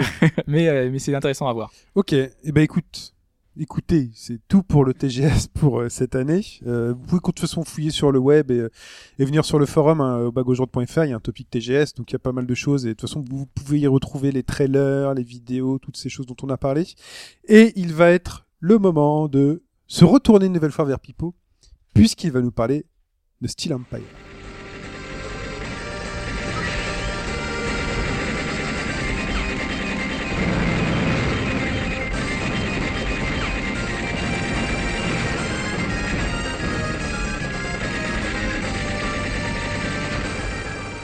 Pipo, qu'est-ce que c'est Steel Empire? Alors, Steel Empire, qu'est-ce que c'est? Steel Empire, c'est un shmup. Décidément, hein, Sur 3DS. cette semaine, c'est un shmup. Alors, en fait, c'est le remake d'un jeu sorti à l'origine sur Mega Drive qui avait déjà bénéficié d'un remake sur Game Boy Advance. D'accord. Donc, euh, c'était peut-être un truc qui était vraiment Sega à la base. Finalement, ça passait plus de temps sur des plateformes Nintendo. Euh, donc, c'est un shmup, euh, tout ce qu'il y a, je dirais, de plus classique dans le sens du très très très grand nombre de shmups qui sont sortis sur Mega Drive dans les années 90. C'est-à-dire que si vous avez connu cette période-là, à la première image que vous allez voir de ces types de jeux, vous pourrez dire c'est un shmup de cette période-là et de tel ou tel euh, développeur. Alors là, en fait, c'est Teion qui sort le qui sort le jeu donc euh, sur euh, eShop 3DS US only pour le moment. Non, pas que pour le moment d'ailleurs. J'avais posé la question à Tayon et ils avaient, ils m'ont dit qu'ils ont aucun projet pour l'Europe et c'est vraiment pas prévu du tout. Bah donc c'est définitivement pour le moment c'est. C'est euh, quasiment mort. euh, alors le jeu coûte 29,99$. Wouhou. C'est une belle somme. soit l'équivalent de 3 euros. Enfin, je sais pas exactement combien ça fait en, en euros- plus combien ça fait exactement en euros. Mais c'est quand même une certaine somme.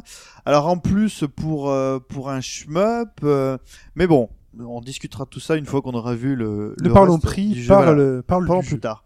Donc, alors, l'histoire, qu'est-ce que c'est? L'histoire, c'est dans un univers euh, steampunk, mais euh, comme on en voit souvent euh, bah, dans, les, dans les shmups. Vous connaissez le site TV Tropes Non. C'est euh, en fait c'est un site où euh, pour chaque jeu ils font une fiche en te disant euh, dans, en fait, dans ce euh. jeu il y a ce- un type de trope.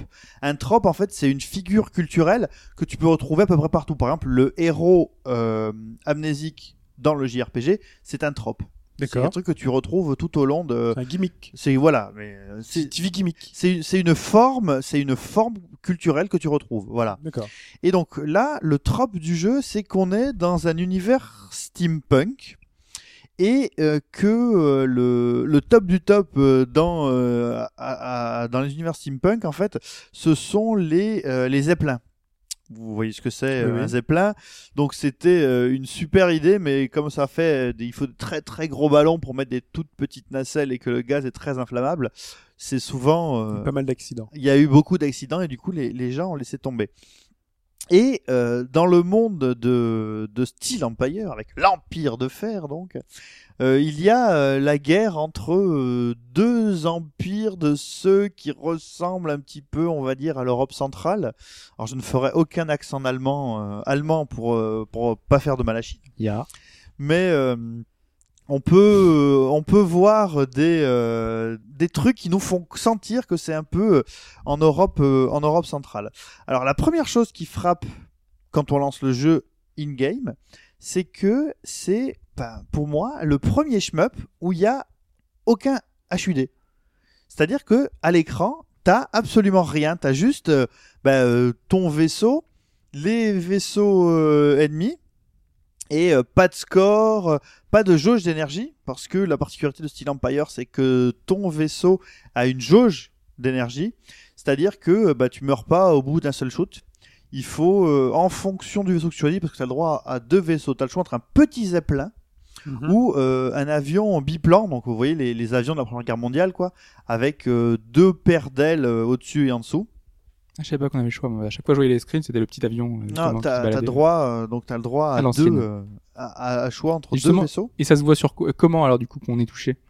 Ah ben, C'est sur le vaisseau, il, y a des flammes ou- non non, il y a, il y a un petit, enfin quand tu prends un shot, ton vaisseau flash quoi, Ouais. et tu regardes ta barre de vie. euh, Ah, oui. parce que tu disais qu'il n'y avait pas une de HUD, donc du Oui, coup. mais euh, le, le HUD justement est sur l'autre écran. Ah, d'accord. Et Ah, voilà, D'accord. compte pas ça. C'est l'affichage déporté. c'est affi- affichage déporté. Mais mine de rien, mine de rien, euh, ça, a un intérêt parce que euh, bah, le problème des shmups souvent c'est que bah, y a beaucoup de choses à gérer en même temps et que bah, n'avoir que le jeu lui-même euh, à, gérer en visuel, c'est une très bonne chose.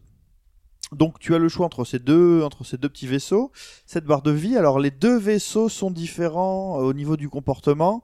Le petit zeppelin est plus lent, même très lent, voire trop lent même par rapport à la vitesse du jeu, mais euh, prend un peu mieux les chocs et euh, a une force de frappe euh, assez importante. Mais sa force de frappe en fait n'atteint pas le, le sol, c'est-à-dire que le petit le vaisseau, l'avion, qui est beaucoup plus rapide, donc tire à l'horizontale, mais a aussi une bombe qui lui permet d'atteindre les cibles au sol. La deuxième particularité du jeu en termes de gameplay, c'est que donc c'est un shmup à défilement horizontal. Alors des fois, euh, pour vous montrer que vous allez plus haut dans le ciel, vous allez avoir euh, un scrolling euh, 2014 l'année du scrolling euh, oblique ou euh, vers le haut pour voir que vous allez plus haut que l'espace de jeu. Mhm. Mais vous pouvez tirer devant vous ou derrière vous.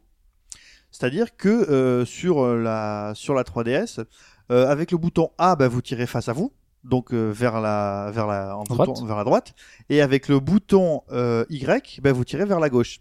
Et donc en permanence dans le jeu, même si la plupart du temps le scrolling va de la droite vers la gauche, vous avez des euh, des vagues d'ennemis, comme dans tous les shmups de l'univers, qui arrivent soit devant vous, soit derrière vous. Mhm. Donc vous devez gérer en permanence le, les, les vagues des deux côtés. Alors euh, là, on me dit, on, on- je me- suis dit, il y a un truc qui serait trop simple, c'est que tu puisses tirer dans les deux sens en même temps. Bah oui, c'est ce que je me Mais dis. tu peux pas. D'accord. En gros, euh, le premier bouton sur lequel tu appuies, admettons que tu as des ennemis qui arrivent en face et tu restes appuyé sur le bouton A. Donc tu restes appuyé, il y a un auto-fire automatique. Mhm. Donc tu vas tirer euh, sur le bouton A. Et si tu appuies sur le bouton Y tout en restant appuyé sur le bouton A, ça va tirer derrière toi, mais ça va plus tirer devant toi. C'est le dernier bouton appuyé qui prend la prio. Voilà, c'est ça. Et euh, par conséquent, euh, tu peux pas jouer abusivement en disant oh, je m'en fous, je bloque les deux boutons et je me balade euh, et puis on verra bien ce qui se passe. C'est que bah tu dois tout le temps euh, aller tire vers l'avant, tire vers l'arrière, tire vers l'avant, tire vers l'arrière, tout en euh, slalomant euh, élégamment entre euh, les, les différents tirs que tu prends euh, que tu prends dans le jeu. Mhm. Alors il faut savoir que justement dans les tirs, il y a deux types de tirs qui sont les tirs destructibles et les tirs indestructibles. Et dans certains jeux, le- la différence est assez mal faite, ou même la visibilité des boulettes est tellement mal faite qu'on a du mal à voir qu'on est en train de se prendre un truc dans la gueule et pas forcément un éclat. Les tirs euh, destructibles et indestructibles, c'est de venant des ennemis ou de nous? De non, c'est de- des ennemis. Ouais, des ennemis. Toi, euh, tous tes tirs touchent les, tous tes tirs sont susceptibles de faire mal en fait quoi. Ouais, mais si c'était indestructible, j'essayais de chercher un Ah, intérêt. Je me disais, est-ce que qui ça passe à travers, tout oui, comme un laser. Ouais. Non, alors toi, euh, donc je, parle des tirs d'ennemis, après je reviendrai à tes tirs à toi. Donc euh, ça c'est vachement bien géré, ce qui fait que la plupart du temps les boss ont euh, des tirs destructibles qui sont des trucs qui ressemblent à des missiles ou à des boulets, ou par exemple il y a un niveau, un moment où vous êtes dans une grotte et vous avez des rochers qui tombent du plafond, donc ça c'est des, obstacles destructibles. Et les tirs indestructibles sont des boulettes rouges clignotantes. Donc autour de la gestion des boulettes, vous avez une gestion de la hitbox de votre vaisseau qui est extrêmement bien foutue. C'est-à-dire que euh, vous ne mourrez pas ou vous ne prenez pas des chocs dès qu'une boulette touche votre hitbox, mais il y a des endroits très précis et très logiques qui font que si vous prenez un tir direct, ben, vous allez perdre l'énergie, alors que si une boulette passe sur votre sprite, il se peut que vous ne perdiez aucune énergie. Par exemple, quand vous jouez avec le Zeppelin, donc vous avez euh, le, euh, le, le ballon d'air, je dirais, et la nacelle par-dessous d'où viennent les tirs. Si vous prenez un tir direct sur la nacelle, bah, vous perdez de l'énergie. Mais si vous prenez un tir au début ou à la fin du sprite du ballon, bah, vous perdez pas d'énergie. D'accord. Donc ça c'est super important que ce soit bien géré et comme le jeu se permet de t'emmerder en attaquant des deux côtés, euh, ça c'est c'est vraiment bien foutu de ce côté-là. Et quand il vous arrive quelque chose et que vous prenez un shoot, c'est pas la faute de Lightbox. C'est évidemment pas la faute de la manette. Mhm. C'est que bah, vraiment voilà vous avez pris le shoot de telle sorte que vous ne pouviez pas euh, l'éviter. Sur vos tirs à vous, et ça c'est un des petits points faibles du jeu pour moi, c'est que le système d'armement marche par niveau. Euh, vous avez, Quand elle est à un niveau, enfin un niveau, c'est, c'est, tu dois lever les. tu dois, tu level, tu level ton ton, Ah arme, ton armement en fait. Ah, ça plaît Hobbs, ça. On aime bien quand il faut leveler. monter les niveaux, ouais, le grinding. en, en abattant donc euh, des en abattant certaines cibles qui qui viennent vers vous avec des des ballons Fulton euh, comme dans euh, le prochain Metal Gear. euh, vous avez divers bonus. Alors, dans les bonus, vous avez euh, soit une bombe supplémentaire, et les bombes sont hyper efficaces dans ce jeu, donc euh, sachez bien les utiliser. Euh, vous avez euh, des euh, de l'argent en plus, donc des bonus qui vont à la fin de chacun des niveaux vous permettre d'avoir des points en plus. Vous avez la possibilité de récupérer des petits, comme dans une immense majorité de shmup aussi, des petits modules qui vont se mettre au-dessus de votre vaisseau pour élargir votre zone de tir. Alors euh, les, les ils tirent exactement dans le sens que vous dans lequel vous tirez quoi. Vous pouvez pas tirer vous vers l'avant et les petits vaisseaux par l'arrière, ça aurait pu être intéressant Oui, mais non. pas Shmup qui font ça. mais- Vous, tu- si tu tires en avant, les petits vaisseaux autour de toi euh, tirent vers l'avant, et si tu tires vers l'arrière, ils tirent vers l'arrière. Et vous avez euh, le dernier petit bonus. Donc à chaque fois, ce sont des espèces de pièces clignotantes qui tournent sur elles-mêmes avec le P, Power. Et plus vous allez engranger de Power, et plus vous allez monter de niveau. Alors, il faut savoir que un Power ne fait pas monter de niveau. Alors je sais pas exactement, mais euh, il doit y avoir une échelle, euh, une échelle exponentielle peut-être où euh, premier power tu montes d'un niveau, puis après il en faut deux, puis après il en Mhm. faut trois, enfin, puis quatre, puis six, puis etc. etc. Et finalement, bah, c'est la seule finesse de votre armement. Alors comme c'est quand même quelque chose d'assez important dans les dans les shmups l'armement, là bah, votre armement c'est juste une cadence de tir qui va être plus rapide ou euh, une, une zone de tir qui va être plus large. D'accord. C'est à peu près tout.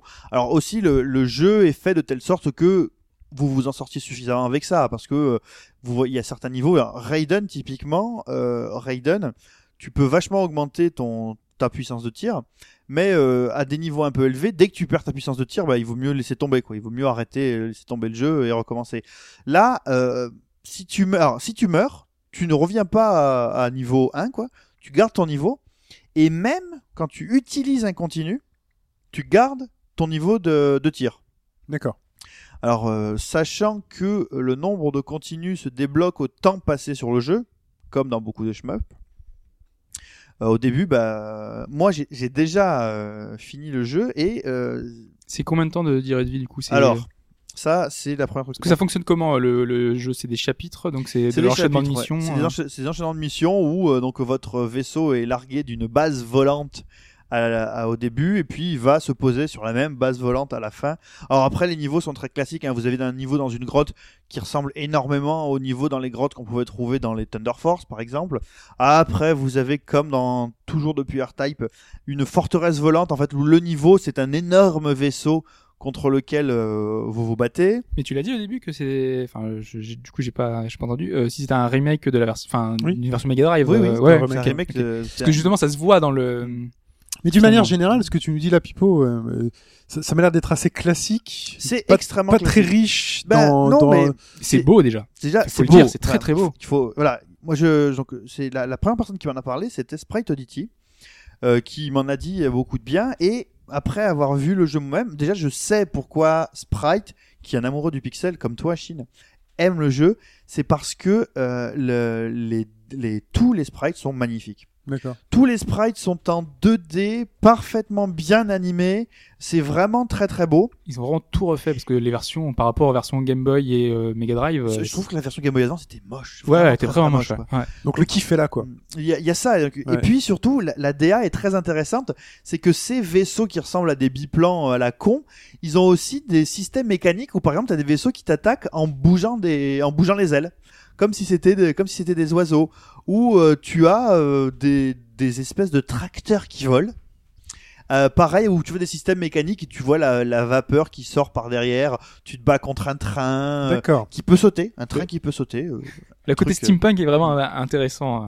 donc la, la direction artistique fait vraiment le boulot et euh, dans un shmup, la direction artistique. Alors il y a beaucoup maintenant de shmup qui vont de plus en plus vers l'abstraction totale pour se concentrer juste sur euh, limite un point qui fait des tirs qui permet de faire des danmaku de folie. Là, on n'est pas du tout dans le cadre d'un danmaku, on est dans un shmup très classique. Euh, au niveau du, alors, il faut 45 minutes pour faire une boucle. Mhm. Tu finis le, alors, tu peux pas louper directement derrière. C'est-à-dire qu'en 45, moi, la, ma première partie, c'était 47 minutes. 47 minutes, j'ai fini le jeu. En mourant, euh, alors, en difficulté normale, la difficulté normale est très facile. La normale est vraiment très facile. Donc, si vous, alors, si vous voulez vous familiariser avec le jeu, faut attaquer en normal.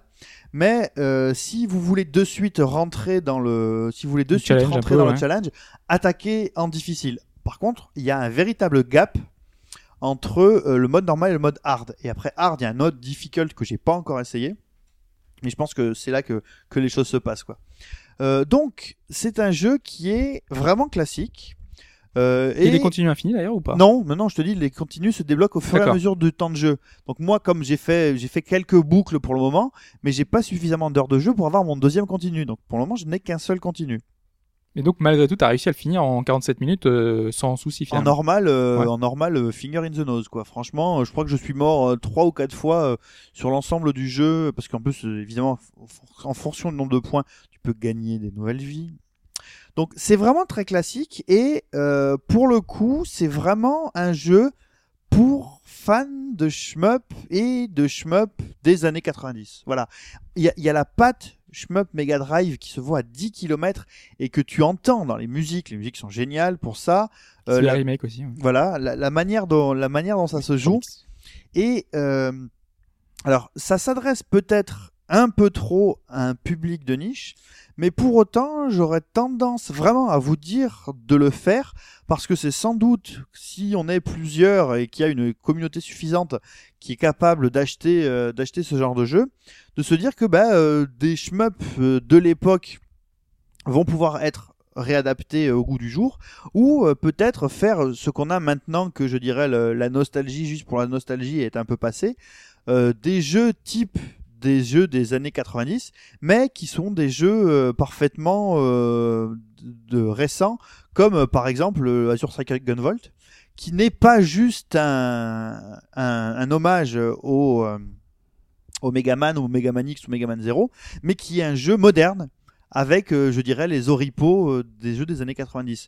Donc, à 29,99$, ça fait un peu cher, mais vous savez très bien que ce qui fait la valeur d'un shmup, bah, c'est pas son premier loop, c'est sa rejouabilité. Et moi, euh, assez régulièrement, je prends un grand plaisir. Là, par exemple, euh, ce matin, pour venir, j'avais un grand, une grande partie de transport en commun à faire. Eh ben, je me suis fait un petit loop euh, en, en difficult et euh, D'accord. ça fait plaisir. Et tu retrouves toujours du plaisir à... Et voilà, et à chaque fois, je retrouve du plaisir parce que euh, bah, c'est pas toujours les mêmes parties. Les boulettes, dans, dans un dans un Danmaku, même si les boulettes ont tendance à te suivre, t'as des patterns que tu peux apprendre, que tu dois apprendre. Dans les jeux comme ça, c'est beaucoup plus aléatoire, je trouve. Ok, Voilà. très bien. Mais écoute, merci Pipo. Donc c'était Steel Empire sur 3DS. Sur 3DS, Jap ou US seulement. Oui, faut bien le préciser parce que préciser. par exemple moi je suis complètement dégoûté de ne pas pouvoir y jouer. Parce que je voulais vraiment le prendre et je et c'est pas disponible. Il faut la console, il faut la console adéquate faut parce qu'on le rappelle, la 3DS c'est Zoné. zoné. Très bien.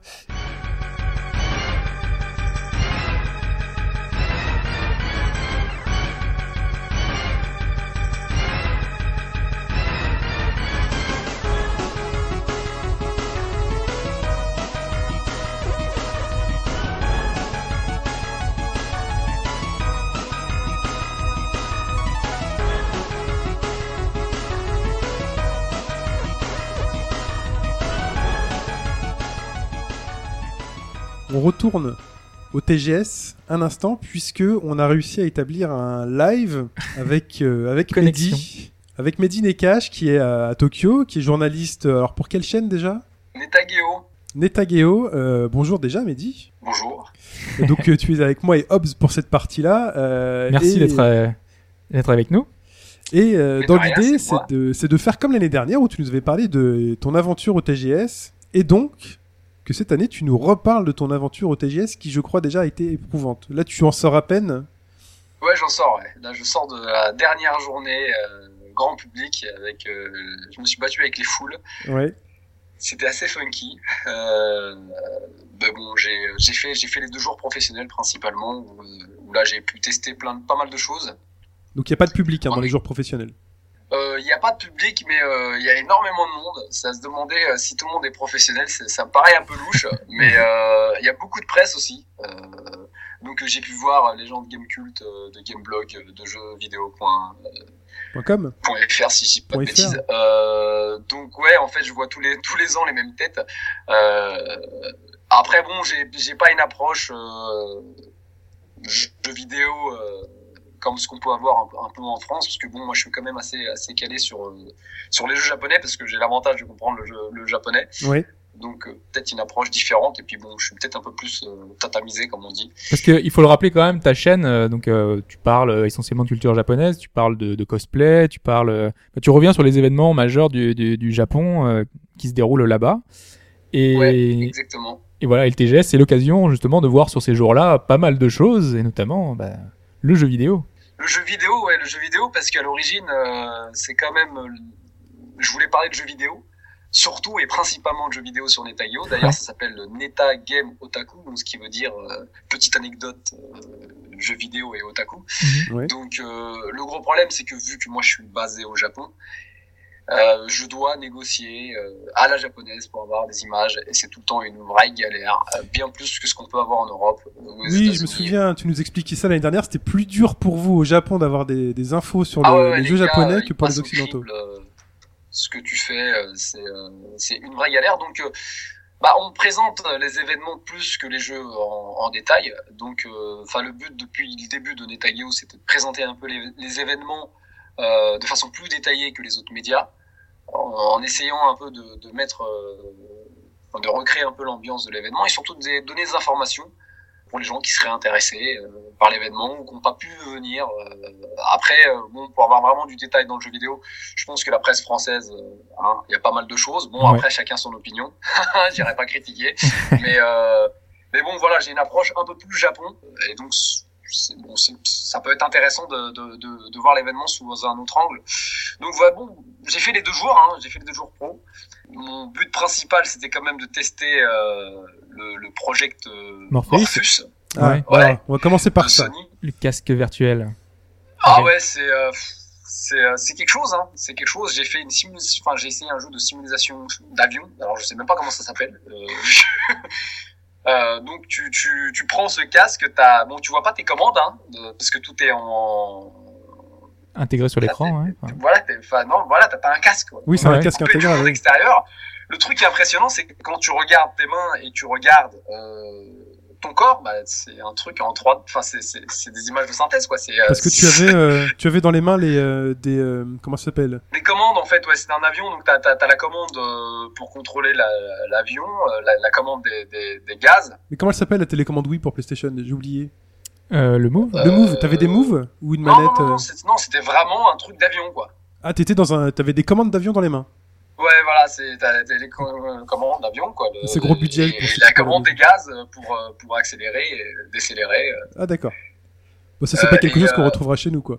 Bah, De toute façon, c'est une démo Non, mais je te- maintenant, les trucs PC, euh, PS4, machin, c'est plus ou moins compatible, donc... Euh, Alors, est-ce que Le ça c'est que t'es dans un, dans un avion avec ses lunettes et euh, bah, tu regardes autour de toi.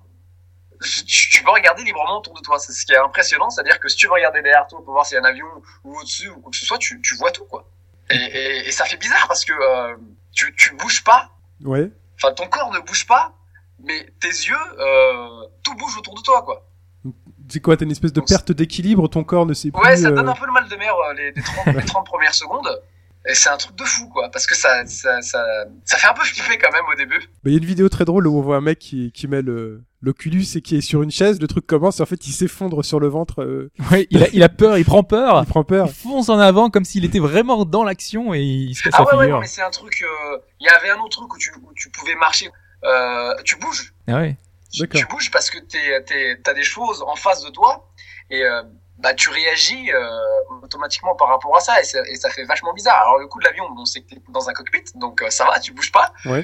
Mais tout bouge autour, de toi et, et, et au niveau des sensations, enfin, c'est-à-dire ce que t'as dans tes oreilles là, qui font ton, ton balance d'équilibre, ça, c'est, différent quoi. Donc ça fait bizarre. Je je sais pas si t'avais vu l'info sur euh, un fameux jeu qui s'appelle Summer Listen, qui a été retiré Ouais, du TGS. Ouais, j'ai vu, j'ai vu. euh, malheureusement, on pouvait pas le tester là-bas. Ils avaient peur de Euh, la moi, j'ai pas vu d'endroit où on pouvait le tester.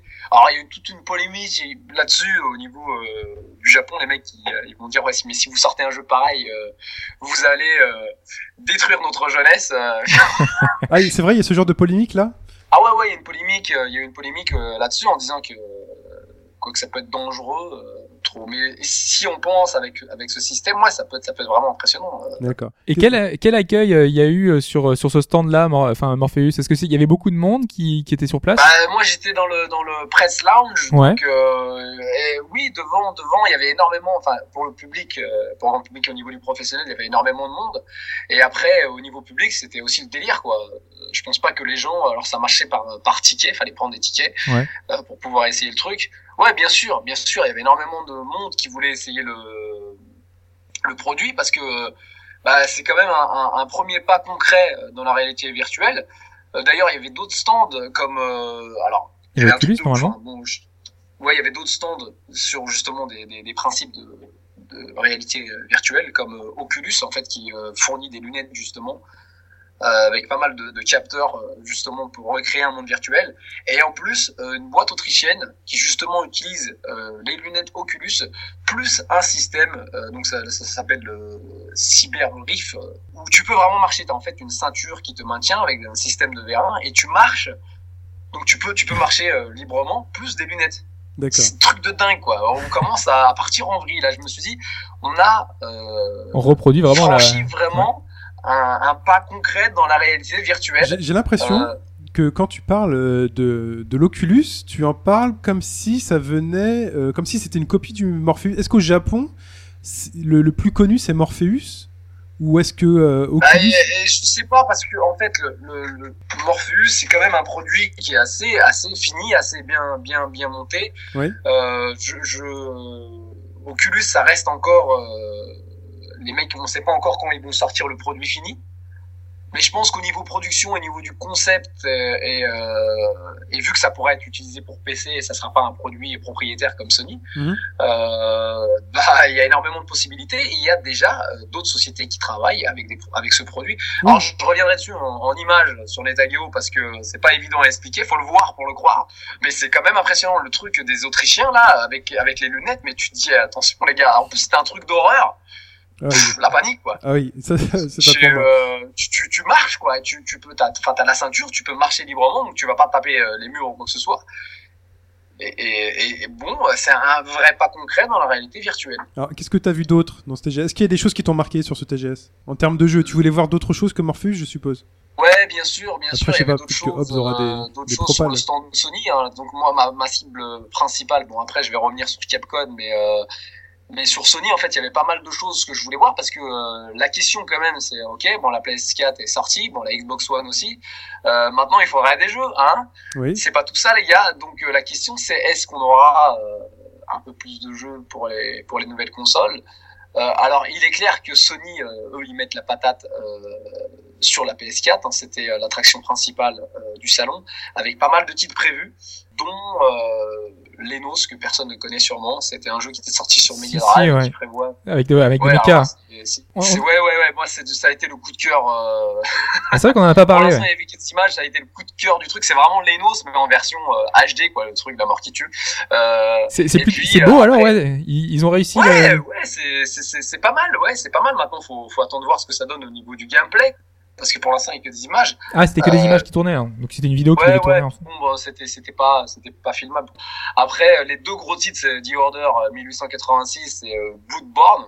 Surtout Bloodborne, j'imagine. enfin, Oui. tout Ah, vrai pour nous. Bloodborne, ouais, franchement, c'est, bon, c'est, de la- c'est classe, quoi. Le système de contrôle d'armes, les différents personnages. euh, Est-ce que t'as pu mettre ta, ta main dessus euh? Ah ouais, ouais, j'ai joué. Ah non, c'était le truc, c'était même pas la peine, quoi. Euh, c'était le truc à essayer. Et bien sûr, j'ai joué. Le jeu est beau. Euh, t'as un contrôle, t'as un contrôle particulier. Hein, c'est pas. Euh, Parce que faut, parce- faut calculer les timings. ils avaient expliqué que justement il y avait que quelques personnes qui, enfin, qu'il y avait une espèce de défi euh, pour ceux qui devaient essayer de terminer la démo. Alors je sais pas si t'as réussi, euh, Oh non, c'est pas galère. Attends.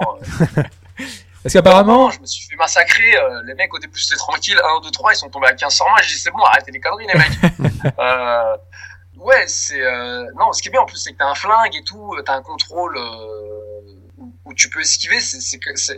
Tu peux changer aussi la, la, la portée de tes armes. euh, en fonction du. Alors, c'est, toute une question de timing. Hein. euh. Toutes les caractéristiques du, du Dark Souls sont là, en fait. Ouais, ouais, ouais, ouais, Mm. ouais, c'est, c'est exactement ça. Euh, bon, graphiquement, c'est terrible. Enfin, les mecs, euh, ouais, ça assure, quoi. Ça assure, c'est le truc que tu te dis, euh, j'ai envie, j'ai envie de jouer plus de 10 minutes. Euh, c'est comme The Order aussi. euh, l'ambiance est mortelle, quoi. Oui. Ça aussi, ça aussi, c'est, mortel. Bon, Il- tu- il t'as- était jouable pareil. Bah oui, bien sûr, tu pouvais jouer. T'avais un système de flingue, un système d'armes euh, rapprochées. Euh, D'accord. Euh, bon, voilà, c'est, mois de février, donc ça sera vraiment le mois de février. Puis il y avait Deep Down aussi que tu pouvais jouer avec euh, Morpheus. Ah, alors, tout à l'heure, euh, Hobbs nous a parlé de Deep Down. Ils ont dit que les monstres avaient des tronches de cake. Ouais, ouais, ils ont des tronches de cake, c'est une question de goût. Hein. non, mais j'aime beaucoup la, enfin globalement, enfin graphiquement c'est très très réussi, mais vraiment, euh, notamment, enfin quand on voit les flammes, les effets de lumière, Ouais, tout ça. C'est c'est réussi, mais ça reste quand même, euh, par exemple, une fois avoir testé euh, Bloodborne, ça reste quand même euh, C'est ça. léger au niveau. On dirait que c'est générique quoi, c'est pas. Bah, je pense que les mecs ils sont encore en train de travailler dessus. Enfin, j'espère. Euh, C'est censé arriver depuis, enfin normalement il était censé arriver en même temps que la, la PS4 au Japon, hein, donc. euh, ouais, mais justement, ils, je pense qu'ils ont, ils ont compris, euh, bah, vu qu'ils ont vu les autres trucs faits par, euh, enfin, Bloodborne, enfin, et après euh, The Order.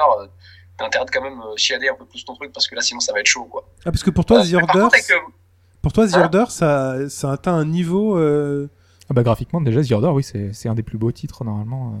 Ah, The Order c'est chouette hein. D'accord. Parce que c'est même, c'est pas ça, c'est ce que ce que j'aime bien, c'est le- c'est ce principe en fait euh, du euh, du 19e siècle avec des armes modernes. En gardant cette ambiance, c'est c'est vraiment tu tu sens où, où, où, les gars ils ont essayé de, de garder un, un, un fond médiéval. Euh, avec des armes modernes euh, et puis l'ambiance est bien montée tu sens que bon pour l'instant c'est que des démos t'as t'as des démos de shoot ou enfin t'as des démos où tu, tu te bats contre des gars tu sens que les mecs ils veulent faire quelque chose quoi Et est-ce que Euh. c'est euh, c'était essentiellement finalement du cover shooting non? C'est c'est pas j'avance je tire. euh, Bah non, non, non, non. Après maintenant, je sais pas comment ça va évoluer, mais euh, après, euh, avec ce que j'ai vu, je peux pas trop te dire non plus quoi. Ouais ouais non mais c'était Ouais, par c'est rapport à ton. c'est chouette.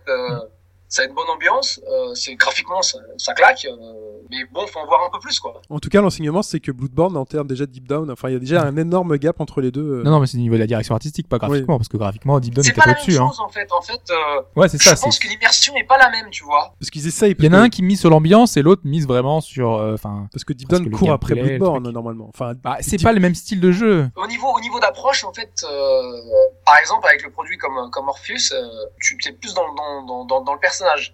Après, il y a toute une histoire tordue euh, dans Deep Down. Avec le futur, ouais. Ouais, c'est euh, peut-être pas la même approche. D'accord. Euh, et puis t'as le temps de, de, de, de, de voir les paysages, machin. Et puis tu, tu, bon, c'est- quand même un mélange. euh, Ils ont misé sur le coop en plus. vraiment, il y a un côté qui, est, qui est différent, quoi. voilà, et ça, ça a une fibre un peu plus RPG.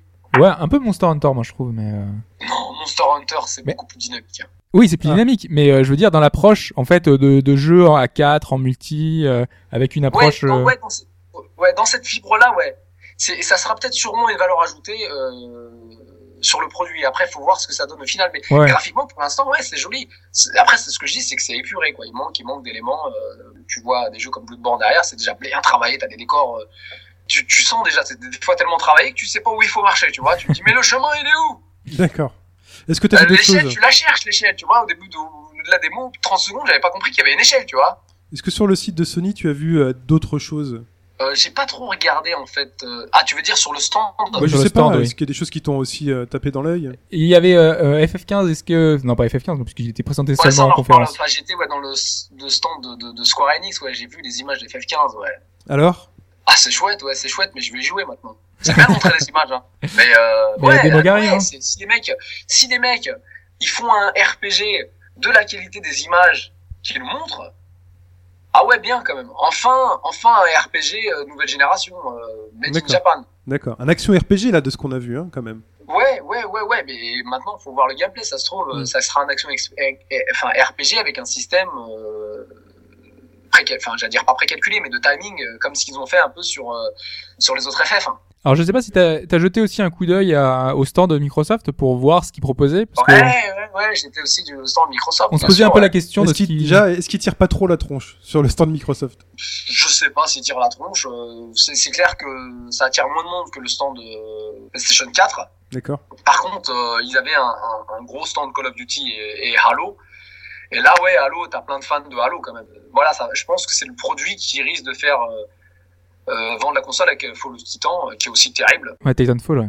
Ouais, Titanfall. Mais après, je sais pas euh, Bah, si. euh, Bah déjà, on a vu que japonais- Destiny avait beaucoup marché, euh, enfin cette semaine au Japon là. Euh, on Ouais. se dit que Halo peut-être en fin d'année aussi peut faire peut faire la surprise. Halo, ouais, Halo, c'est un produit. Il y a quand même pas mal de fans au Japon aussi. Hein. Et Call of Duty, ça, ça, ça marche ça au Japon? Ça commence de Ah plus ouais, en plus. c'est- C'est pas, euh, c'est c'est pas, c'est pas le même niveau qu'aux États-Unis. Il y a cette semaine un article sur Gamecult qui explique euh, justement que les licences occidentales commencent à, enfin depuis quelques années à, à faire des, des succès euh, de plus en plus euh, importants quoi sur le sur le marché Ah, bah, japonais. les mecs ils font des bons jeux, alors forcément ça marche. Hein, pas problème. Ça peut, ça peut marcher. Enfin, ça marche dans le monde entier. Les gens, les gens aiment bien, aiment bien les, les bons jeux. Après maintenant, euh, acheter la console exprès pour ce jeu, enfin pour Halo, tu vois, par exemple, euh, on va réfléchir quand même. Tu vois. Est-ce qu'ils présentaient des choses typiquement japonaises sur le stand de Microsoft? Il y avait eu Resident Evil euh, 2. Et tu le trouves ailleurs. Ouais, Resident Evil, japonais, Révélation. Ah oui, Révélation 2. exclusif Microsoft. Oui. T'avais, euh, t'avais Psycho, Psycho Pass, Ah bah oui, oui effectivement. Euh, C'était jouable alors? Parce que non c'était Kinect euh, Non, c'était Only. juste une, une démo. Euh... Alors là, les mecs, ils avaient fait ça avec euh, différents seiyuu, enfin différents narrateurs. Donc en fonction des heures, t'avais, euh, t'avais des chapitres différents de personnages. Les Ça mecs, ressemble- Ils savent faire. Ouais, ouais, c'est ce genre de truc que tu restes accroché toute la journée, quoi. Et ça ressemble à quoi du Euh, coup? Que je Bah, me- c'est, euh, c'est du. Euh... c'est c'est de l'animé euh, c'est euh, Ouais, c'est de l'animé, c'est du digicomic comme comme euh, comme ce qu'on a pu voir avec Stein Gates, euh, genre, genre Ah ouais. comme ça. Euh, Les mecs, ouais, ils, ils bossent vachement sur les textes, sur l'ambiance et sur les voix. euh, D'accord. ah, mais ça peut être intéressant. C'est vrai qu'il y avait les titres euh, de euh, Ouais, ça, c'est- je, je sais pas si pour les, ex- les occidentaux, ça- si t'aimes bien l'animé, parce que c'est sûr que ça passe, l'animé est terrible. Mais oui, L'ambiance est vachement bien. là il y a la saison est 2 qui arrive en plus. C'est une Ouais, exclu ouais, Microsoft bon, Ah oui, c'est une exclu Microsoft. ouais. D'accord. ouais, puis t'as des gros, euh, t'as des gros, euh, t'as des, enfin des, des, des mecs qui sont super connus au niveau euh, même du scénario tout ça. euh, Ouais, qui voilà, travaillent dessus, Tu ouais. sais que tu sais que ça va pas rigoler maintenant. euh, Après, on, on l'a dit tout à l'heure, on a, on a pas mal parlé aussi de, de d'indé qui était, un, qui était un peu présent un peu plus que d'habitude parce que Sony les a Ah ouais, attirés. ouais, ouais, ouais, ouais, Alors, je sais pas y a vu, t'as vu des trucs qui t'ont peut-être attiré. Ben moi j'ai pas j'ai pas vraiment couvert les indés parce que je vais à un autre événement d'indés après le mois prochain. Ouais. Euh, mais ce que j'ai vu c'est quelques jeux d'indés des mecs qui étaient là au Comic qui maintenant proposent des jeux de sur version de, de, de, de PlayStation 4. Putain je me rappelle plus des noms.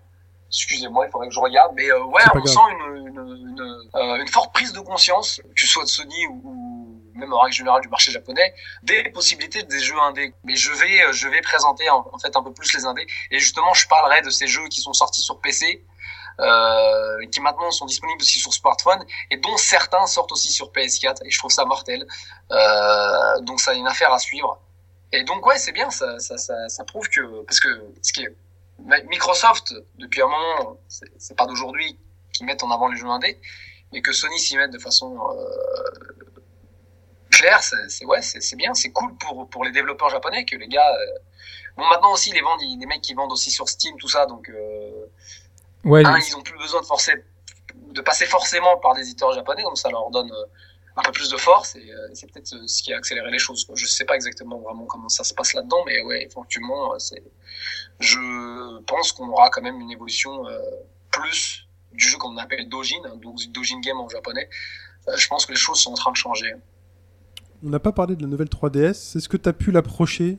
Ah ouais ouais, alors Monster Hunter là, tu me dis nouvelle 3DS, tu me dis Monster Hunter euh, Fort euh, J, Ouais. euh, que j'attends avec impatience. Et les mecs, ils savent vendre des trucs. Ils te font une version, ils te rajoutent 3-4 monstres, t'as envie d'acheter le jeu. Ils sont trop forts, les mecs de Capcom. Alors, ce, que, Euh, ce que disait Hobbs tout à l'heure était euh, de ce qu'il avait pu voir de retour sur cette nouvelle 3DS, c'est que toutes les personnes qui essayaient euh, le nouveau Monster Hunter n'utilisaient pas le second stick.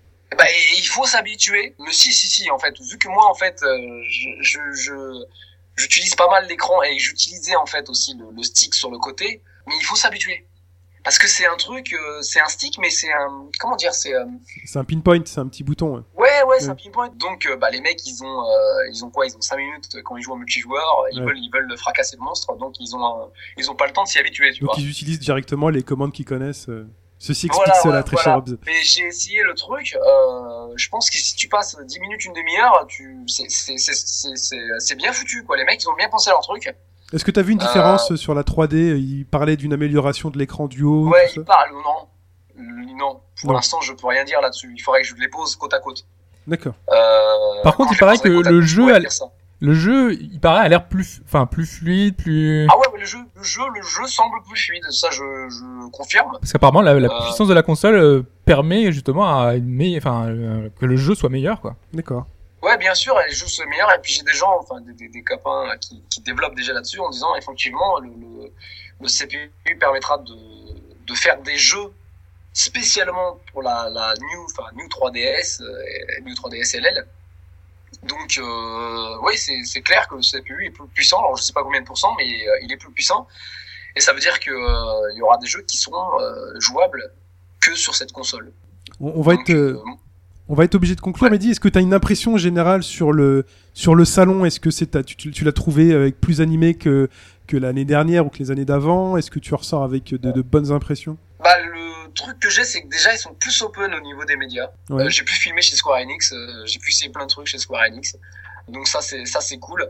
Après, c'est tout ce que tu peux voir en tant que presse. Ah, Ouais, on a vu qu'on avait pas mal de trucs au niveau, enfin, le Project Morpheus et puis pas mal de trucs au niveau de la réalité euh, virtuelle.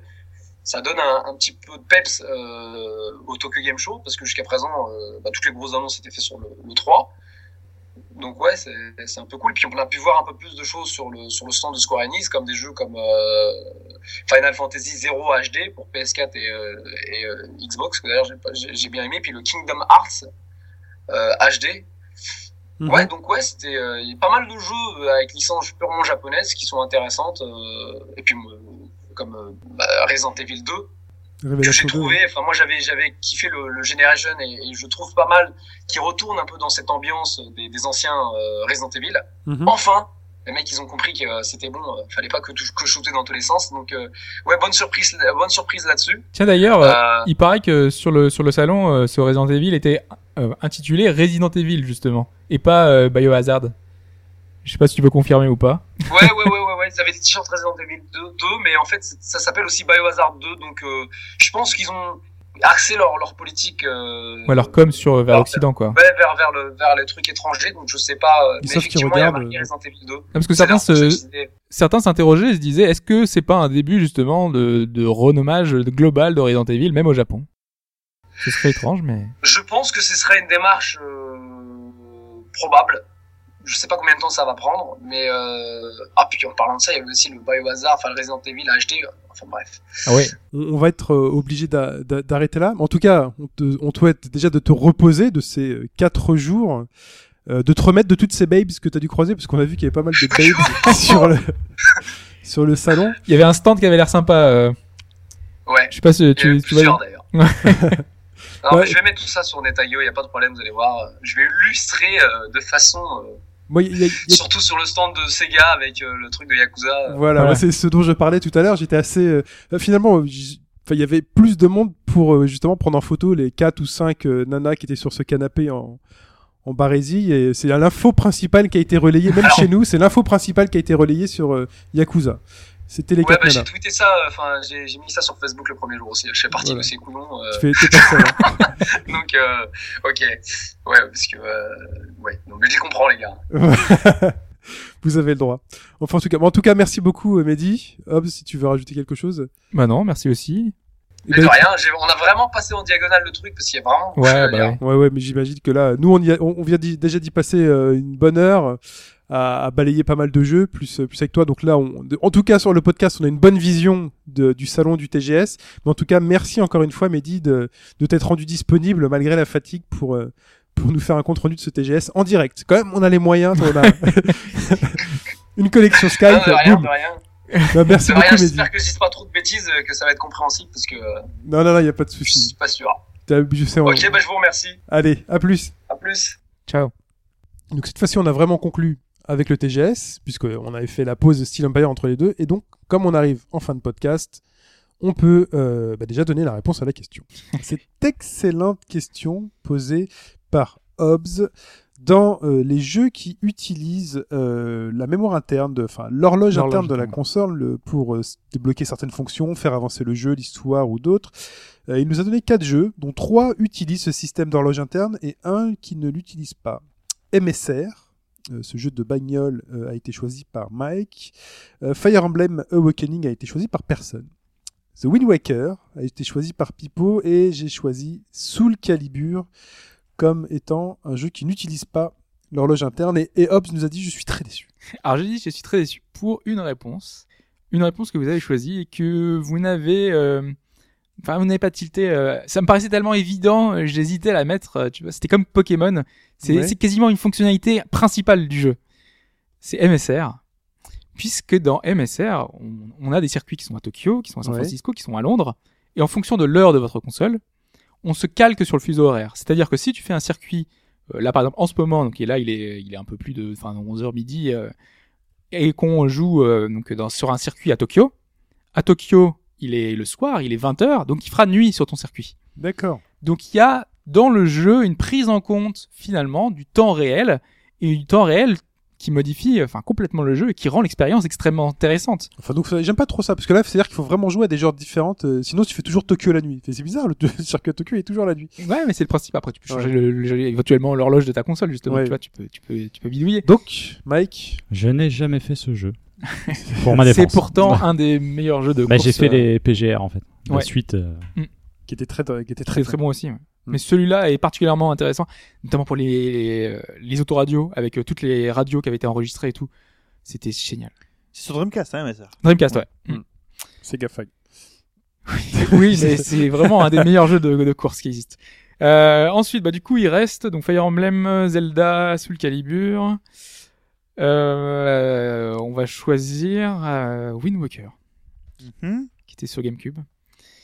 Puisqu'en fait, dans le jeu, quand on est euh, sur l'écran de sauvegarde, en fonction de l'heure de la journée, il y a une modification du background. Donc, si on est le jour, il y a un background euh, de jour. Si on est la nuit, background de nuit Ah ouais, bah qui ouais. change, voilà. Qui Bah, c'est- moi, ciel moi, bleu mon- ou nuit étoilée. Mon calcul, mon calcul était, euh, était tout bête, c'est que, je veux dire, le jeu a déjà son propre cycle de Ouais. jour et nuit, mais bon, bref. Ok. Voilà, c'était vraiment simplement au début. euh, C'est vrai que dans le jeu en lui-même, sinon il n'y a aucune, aucune intégration de ce genre. D'accord. Pipo, ne sois pas deg. donc je reste encore en course. Ça fait longtemps coup, que j'ai pas gagné. Je pense pas que ça arrive aujourd'hui. Fire Emblem ou Soul Calibur. C'était le signe indien. Je pense pas que ça arrive aujourd'hui. On va prendre Fire Emblem. Fire Emblem qui est donc euh, un titre récent, sorti sur 3DS, euh, qui donc euh, est un tactical. Hein, donc euh, pourquoi y aurait-il un jour, euh, je sais pas, cycle nuit? Pourquoi y aurait-il une prise en compte euh, J'ai envie de dire si Pipo l'a pas choisi, c'est qu'il y a une raison, c'est qu'il savait. Est-ce que Pipo savait? Je me demande si ça a pas à voir avec le fait pour, le- pour les enfants. Si c'est pas avec le, le- la gestion de, de ta descendance. Alors non, Moi je dirais le- euh, l'apparition des ennemis sur la carte. non plus. Donc il n'y a pas de gestion du temps, Puisqu'en fait, du temps réel. il y a une gestion du temps. Là là. Bah, tu as gagné, hein Hein T'as choisi Soul Bah Ah Calibur. oui, j'ai gagné. Oui, j'ai gagné. Mais à chaque fois, Oh je là comprends là. tout à l'envers. Oui, j'ai gagné Mettez la musique de la Ligue des Champions. Puisqu'en fait, euh, Mais dans- J'ai aucun mérite, c'est au pif total. à chaque Dans fois. ce Fire Emblem, euh, Enfin, pas le- on peut discuter avec euh, différents personnages au Ouais. fur et à mesure de la journée. Tout à fait. Et en fonction de l'heure, ben, par exemple, il y a certains personnages, quand on est vers midi, là, par exemple, en ce moment, ils diraient j'ai faim. Ah, c'est trop mignon.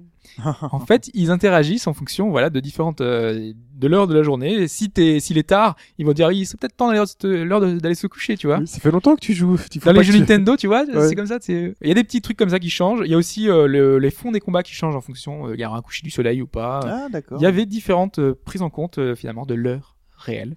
Alors que dans Soul Calibur, Pas du tout. Enfin, quand je dis que je l'ai fait au pif, et bizarre. Enfin, Mais dans, dans Fire Emblem, c'est pas explicitement euh, inscrit dans le tutoriel. Enfin, j'ai pas souvenir d'avoir vu ça. Ah non, non, il y a rien c'est qui est une des marqué. petites ça- fonctions cachées. tu remarques Ouais, vraiment en, en jouant quoi. Il y avait un autre jeu qui gérait ça à, à merveille et ça faisait vraiment des grosses différences.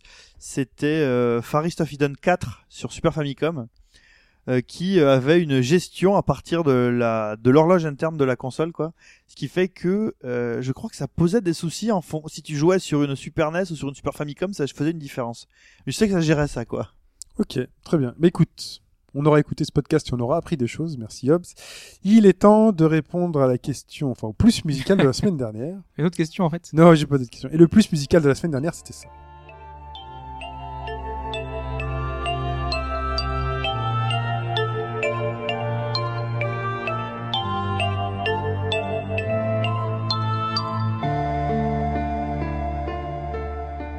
Et ça, c'était 999. 999, un des grands jeux phares de bas gauche droite. hein, 9 euh, portes 9 jours euh, Voilà. 9 queues comme le 9 personnes, c'est ça C'était 9 personnes, 9, euh, je sais plus. Nine Hours, euh, Nine Doors, euh, Nine. Days ou Nine Personnes. Ouais, c'est Nine Personnes, Personnes. ouais. personne il y a personne ouais. Et j'ai eu des réponses. J'ai eu des réponses euh, que j'ai vues au fur et à mesure de la semaine, mais que je n'ai plus sous les yeux pour une sombre histoire technique de téléphone qui est vendu sur lequel je recevais vos réponses et qu'il faut que j'attende que j'ai le nouveau téléphone pour euh, voilà. Mais je sais que dans ces réponses, il y a eu 999 et qu'il y a eu aussi Virtus Last Reward. Ah. oui, oui, oui. Euh, à chaque fois, systématiquement, je crois que j'ai eu 4-5 bonnes euh, enfin, réponses et à chaque fois c'était ah, je crois que bon. Donc vous savez vous-même ce que vous avez répondu. Mais Virtus Last Reward, donc ce serait erroné. Ce serait erroné puisque la réponse est 999. Donc il y a peut-être une personne qui sera peut-être la seule à avoir la bonne réponse. Mais ça, je vous le dirai, j'espère, la semaine prochaine. C'était la fameuse musique qu'on faisait pendant le Sudoku. Tout à fait. Euh, on fera, euh, bref, je me, je me débrouillerai, vous en faites pas, me faites confiance. Et puis vous êtes suffisamment euh, gentil pour me pardonner mes quelques lacunes techniques parfois. Mais il est temps quand même de passer l'extrait sonore de cette semaine.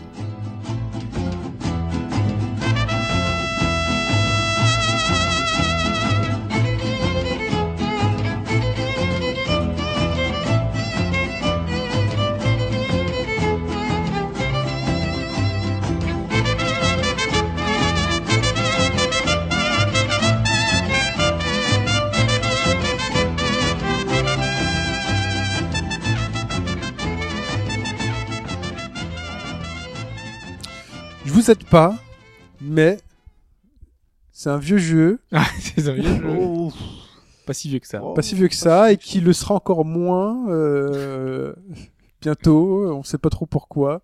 Voilà, je vous mets sur la voie, ça me, ça me, c'est c'est pour me faire pardonner. Donc pour répondre, donc c'est toujours euh, chine@bgd.fr. Hein, J'espère que je pourrai lire vos réponses. bon, on se débrouillera, on retrouvera peut-être les identifiants pour le mettre sur notre machine. Euh, shin@hbgd.fr. On se retrouve euh, la semaine prochaine pour un nouveau podcast. En tout cas, on vous souhaite une bonne semaine de jeu. On espère que cette actu du TGS vous aura plu. Au moins, soyez curieux et allez regarder ce qui se passe au Japon du côté de ces jeux-là pour savoir ce que vous allez manger l'année prochaine. Euh, parce que, euh, enfin voilà, il y a au-delà de Noël, même si à Noël il y a des gros jeux qui arrivent. En tout cas, il y a de quoi faire pour cette fin d'année. J'espère que pour vous, ça a été cette, euh, cette semaine. De TGS Ouais. Moi, j'ai pas trop suivi au 24-24. J'étais un peu pris par le boulot, mais. euh, Il y avait... Ouais, enfin moi aussi j'ai pas super suivi, mais c'est vrai qu'il y a des petites choses quand même qui, qui, faisaient, qui faisaient un peu plaisir. Qui quoi. titillent, quoi. Qui titillent, quand même. ouais. Enfin voilà. Street Fighter Omega c'est très très drôle. Ah, c'est très drôle. Euh, Hobbs, toi, ça va? Ouais, non, mais c'est vrai que là, je, non, je, je suis euh, partiellement étonné de voir finalement que le TGS euh, ne convainc pas forcément euh, tout le monde autour de nous, alors que pourtant euh, Disgaea, euh, Persona étaient des titres euh, importants, majeurs de ce TGS, hein, Que toi, tu attends. que moi j'attends, mais que je pense euh, autour de la table certains attendent aussi. Enfin, euh, je, je pense ne pas être le seul à attendre Is par exemple. Ah Ah oui, mais Ah, Is, mais on n'en sait rien de plus. moi, je- Et on puis c'est vrai qu'on en a plus. déjà parlé annonce, la, nouveau, on a déjà parlé la semaine dernière aussi, Oui, c'est ça. Le Mm. TGS c'était vraiment cette semaine. Mais c'est vrai que moi, si je fais la liste de la plupart des jeux que tu as mentionnés, la moitié ne m'intéresse pas. Quoi. Bah, Vraiment. Déjà, s'il y en a Ah la moitié, c'est flèche dans ça. le cœur. Oui, c'est déjà ça, mais euh, voilà, Disgaea, Persona, personnellement, moi, ça ne me fait rien du tout. La flèche Non, dans le Il y, cœur. il y en a d'autres, tu vois. il y a- On va aller Oui, chercher mais- l'armure du Sagittaire pour te sauver. Persona 4 Dancing All Night ça pourrait, Ça- ça, pourrait être rigolo. Curiosité, pourquoi pas. Mais, euh, Très bien. Bon, bah écoutez, très chères auditrices, très chers auditeurs, on est content d'avoir passé une semaine de plus avec vous. On se retrouve sur le Facebook au bas gauche droite, sur le forum au bas gauche droite.fr, sur le Twitter attachbgd.fr. Hein. Followez, cliquez sur j'aime, mettez des étoiles. Non pas qu'on soit narcissique, mais ça nous euh, montre que vous êtes là. Ça nous aide à avoir un peu de visibilité sur les personnes qui cherchent sur iTunes, qui vont dans un jeu vidéo. euh, Enfin voilà, qu'on puisse apparaître. Puis si vous nous aimez bien, ça permettra peut-être que d'autres personnes aussi nous aiment bien hein, est- en nous découvrant. Et puis si vous nous découvrez, envoyez-moi aussi euh, des mails euh, pour nous dire ouais. Dites-nous des choses sur Dites-nous euh, en- choses. en message privé sur Twitter ou sur ce que vous voulez. Voilà, s'il y a des choses qui vous plaisent moins, le débrief est là pour ça. C'est-à-dire que vous venez, vous nous dites oui, ça c'était nul, vous faites pas les bonnes liaisons entre les mots, euh, euh, j'ai pas compris que vous ayez pas aimé ce jeu-là. Dites-le aussi parce que ça aussi, ça fait partie du jeu. Euh, on n'a jamais tous le même avis, donc c'est très très intéressant aussi de partager là-dessus. Si vous n'aimez pas Velocity 2X, c'est que vous n'aimez pas les jeux vidéo, donc c'est pas la peine de m'en parler. Bah, vous réglez vos comptes avec dites-lui, Pipo. dites-lui et on relaiera votre parole. Très bien. Bah écoute, on vous souhaite une bonne semaine. On vous dit à la semaine prochaine. Bye bye. Ciao. Salut à tous.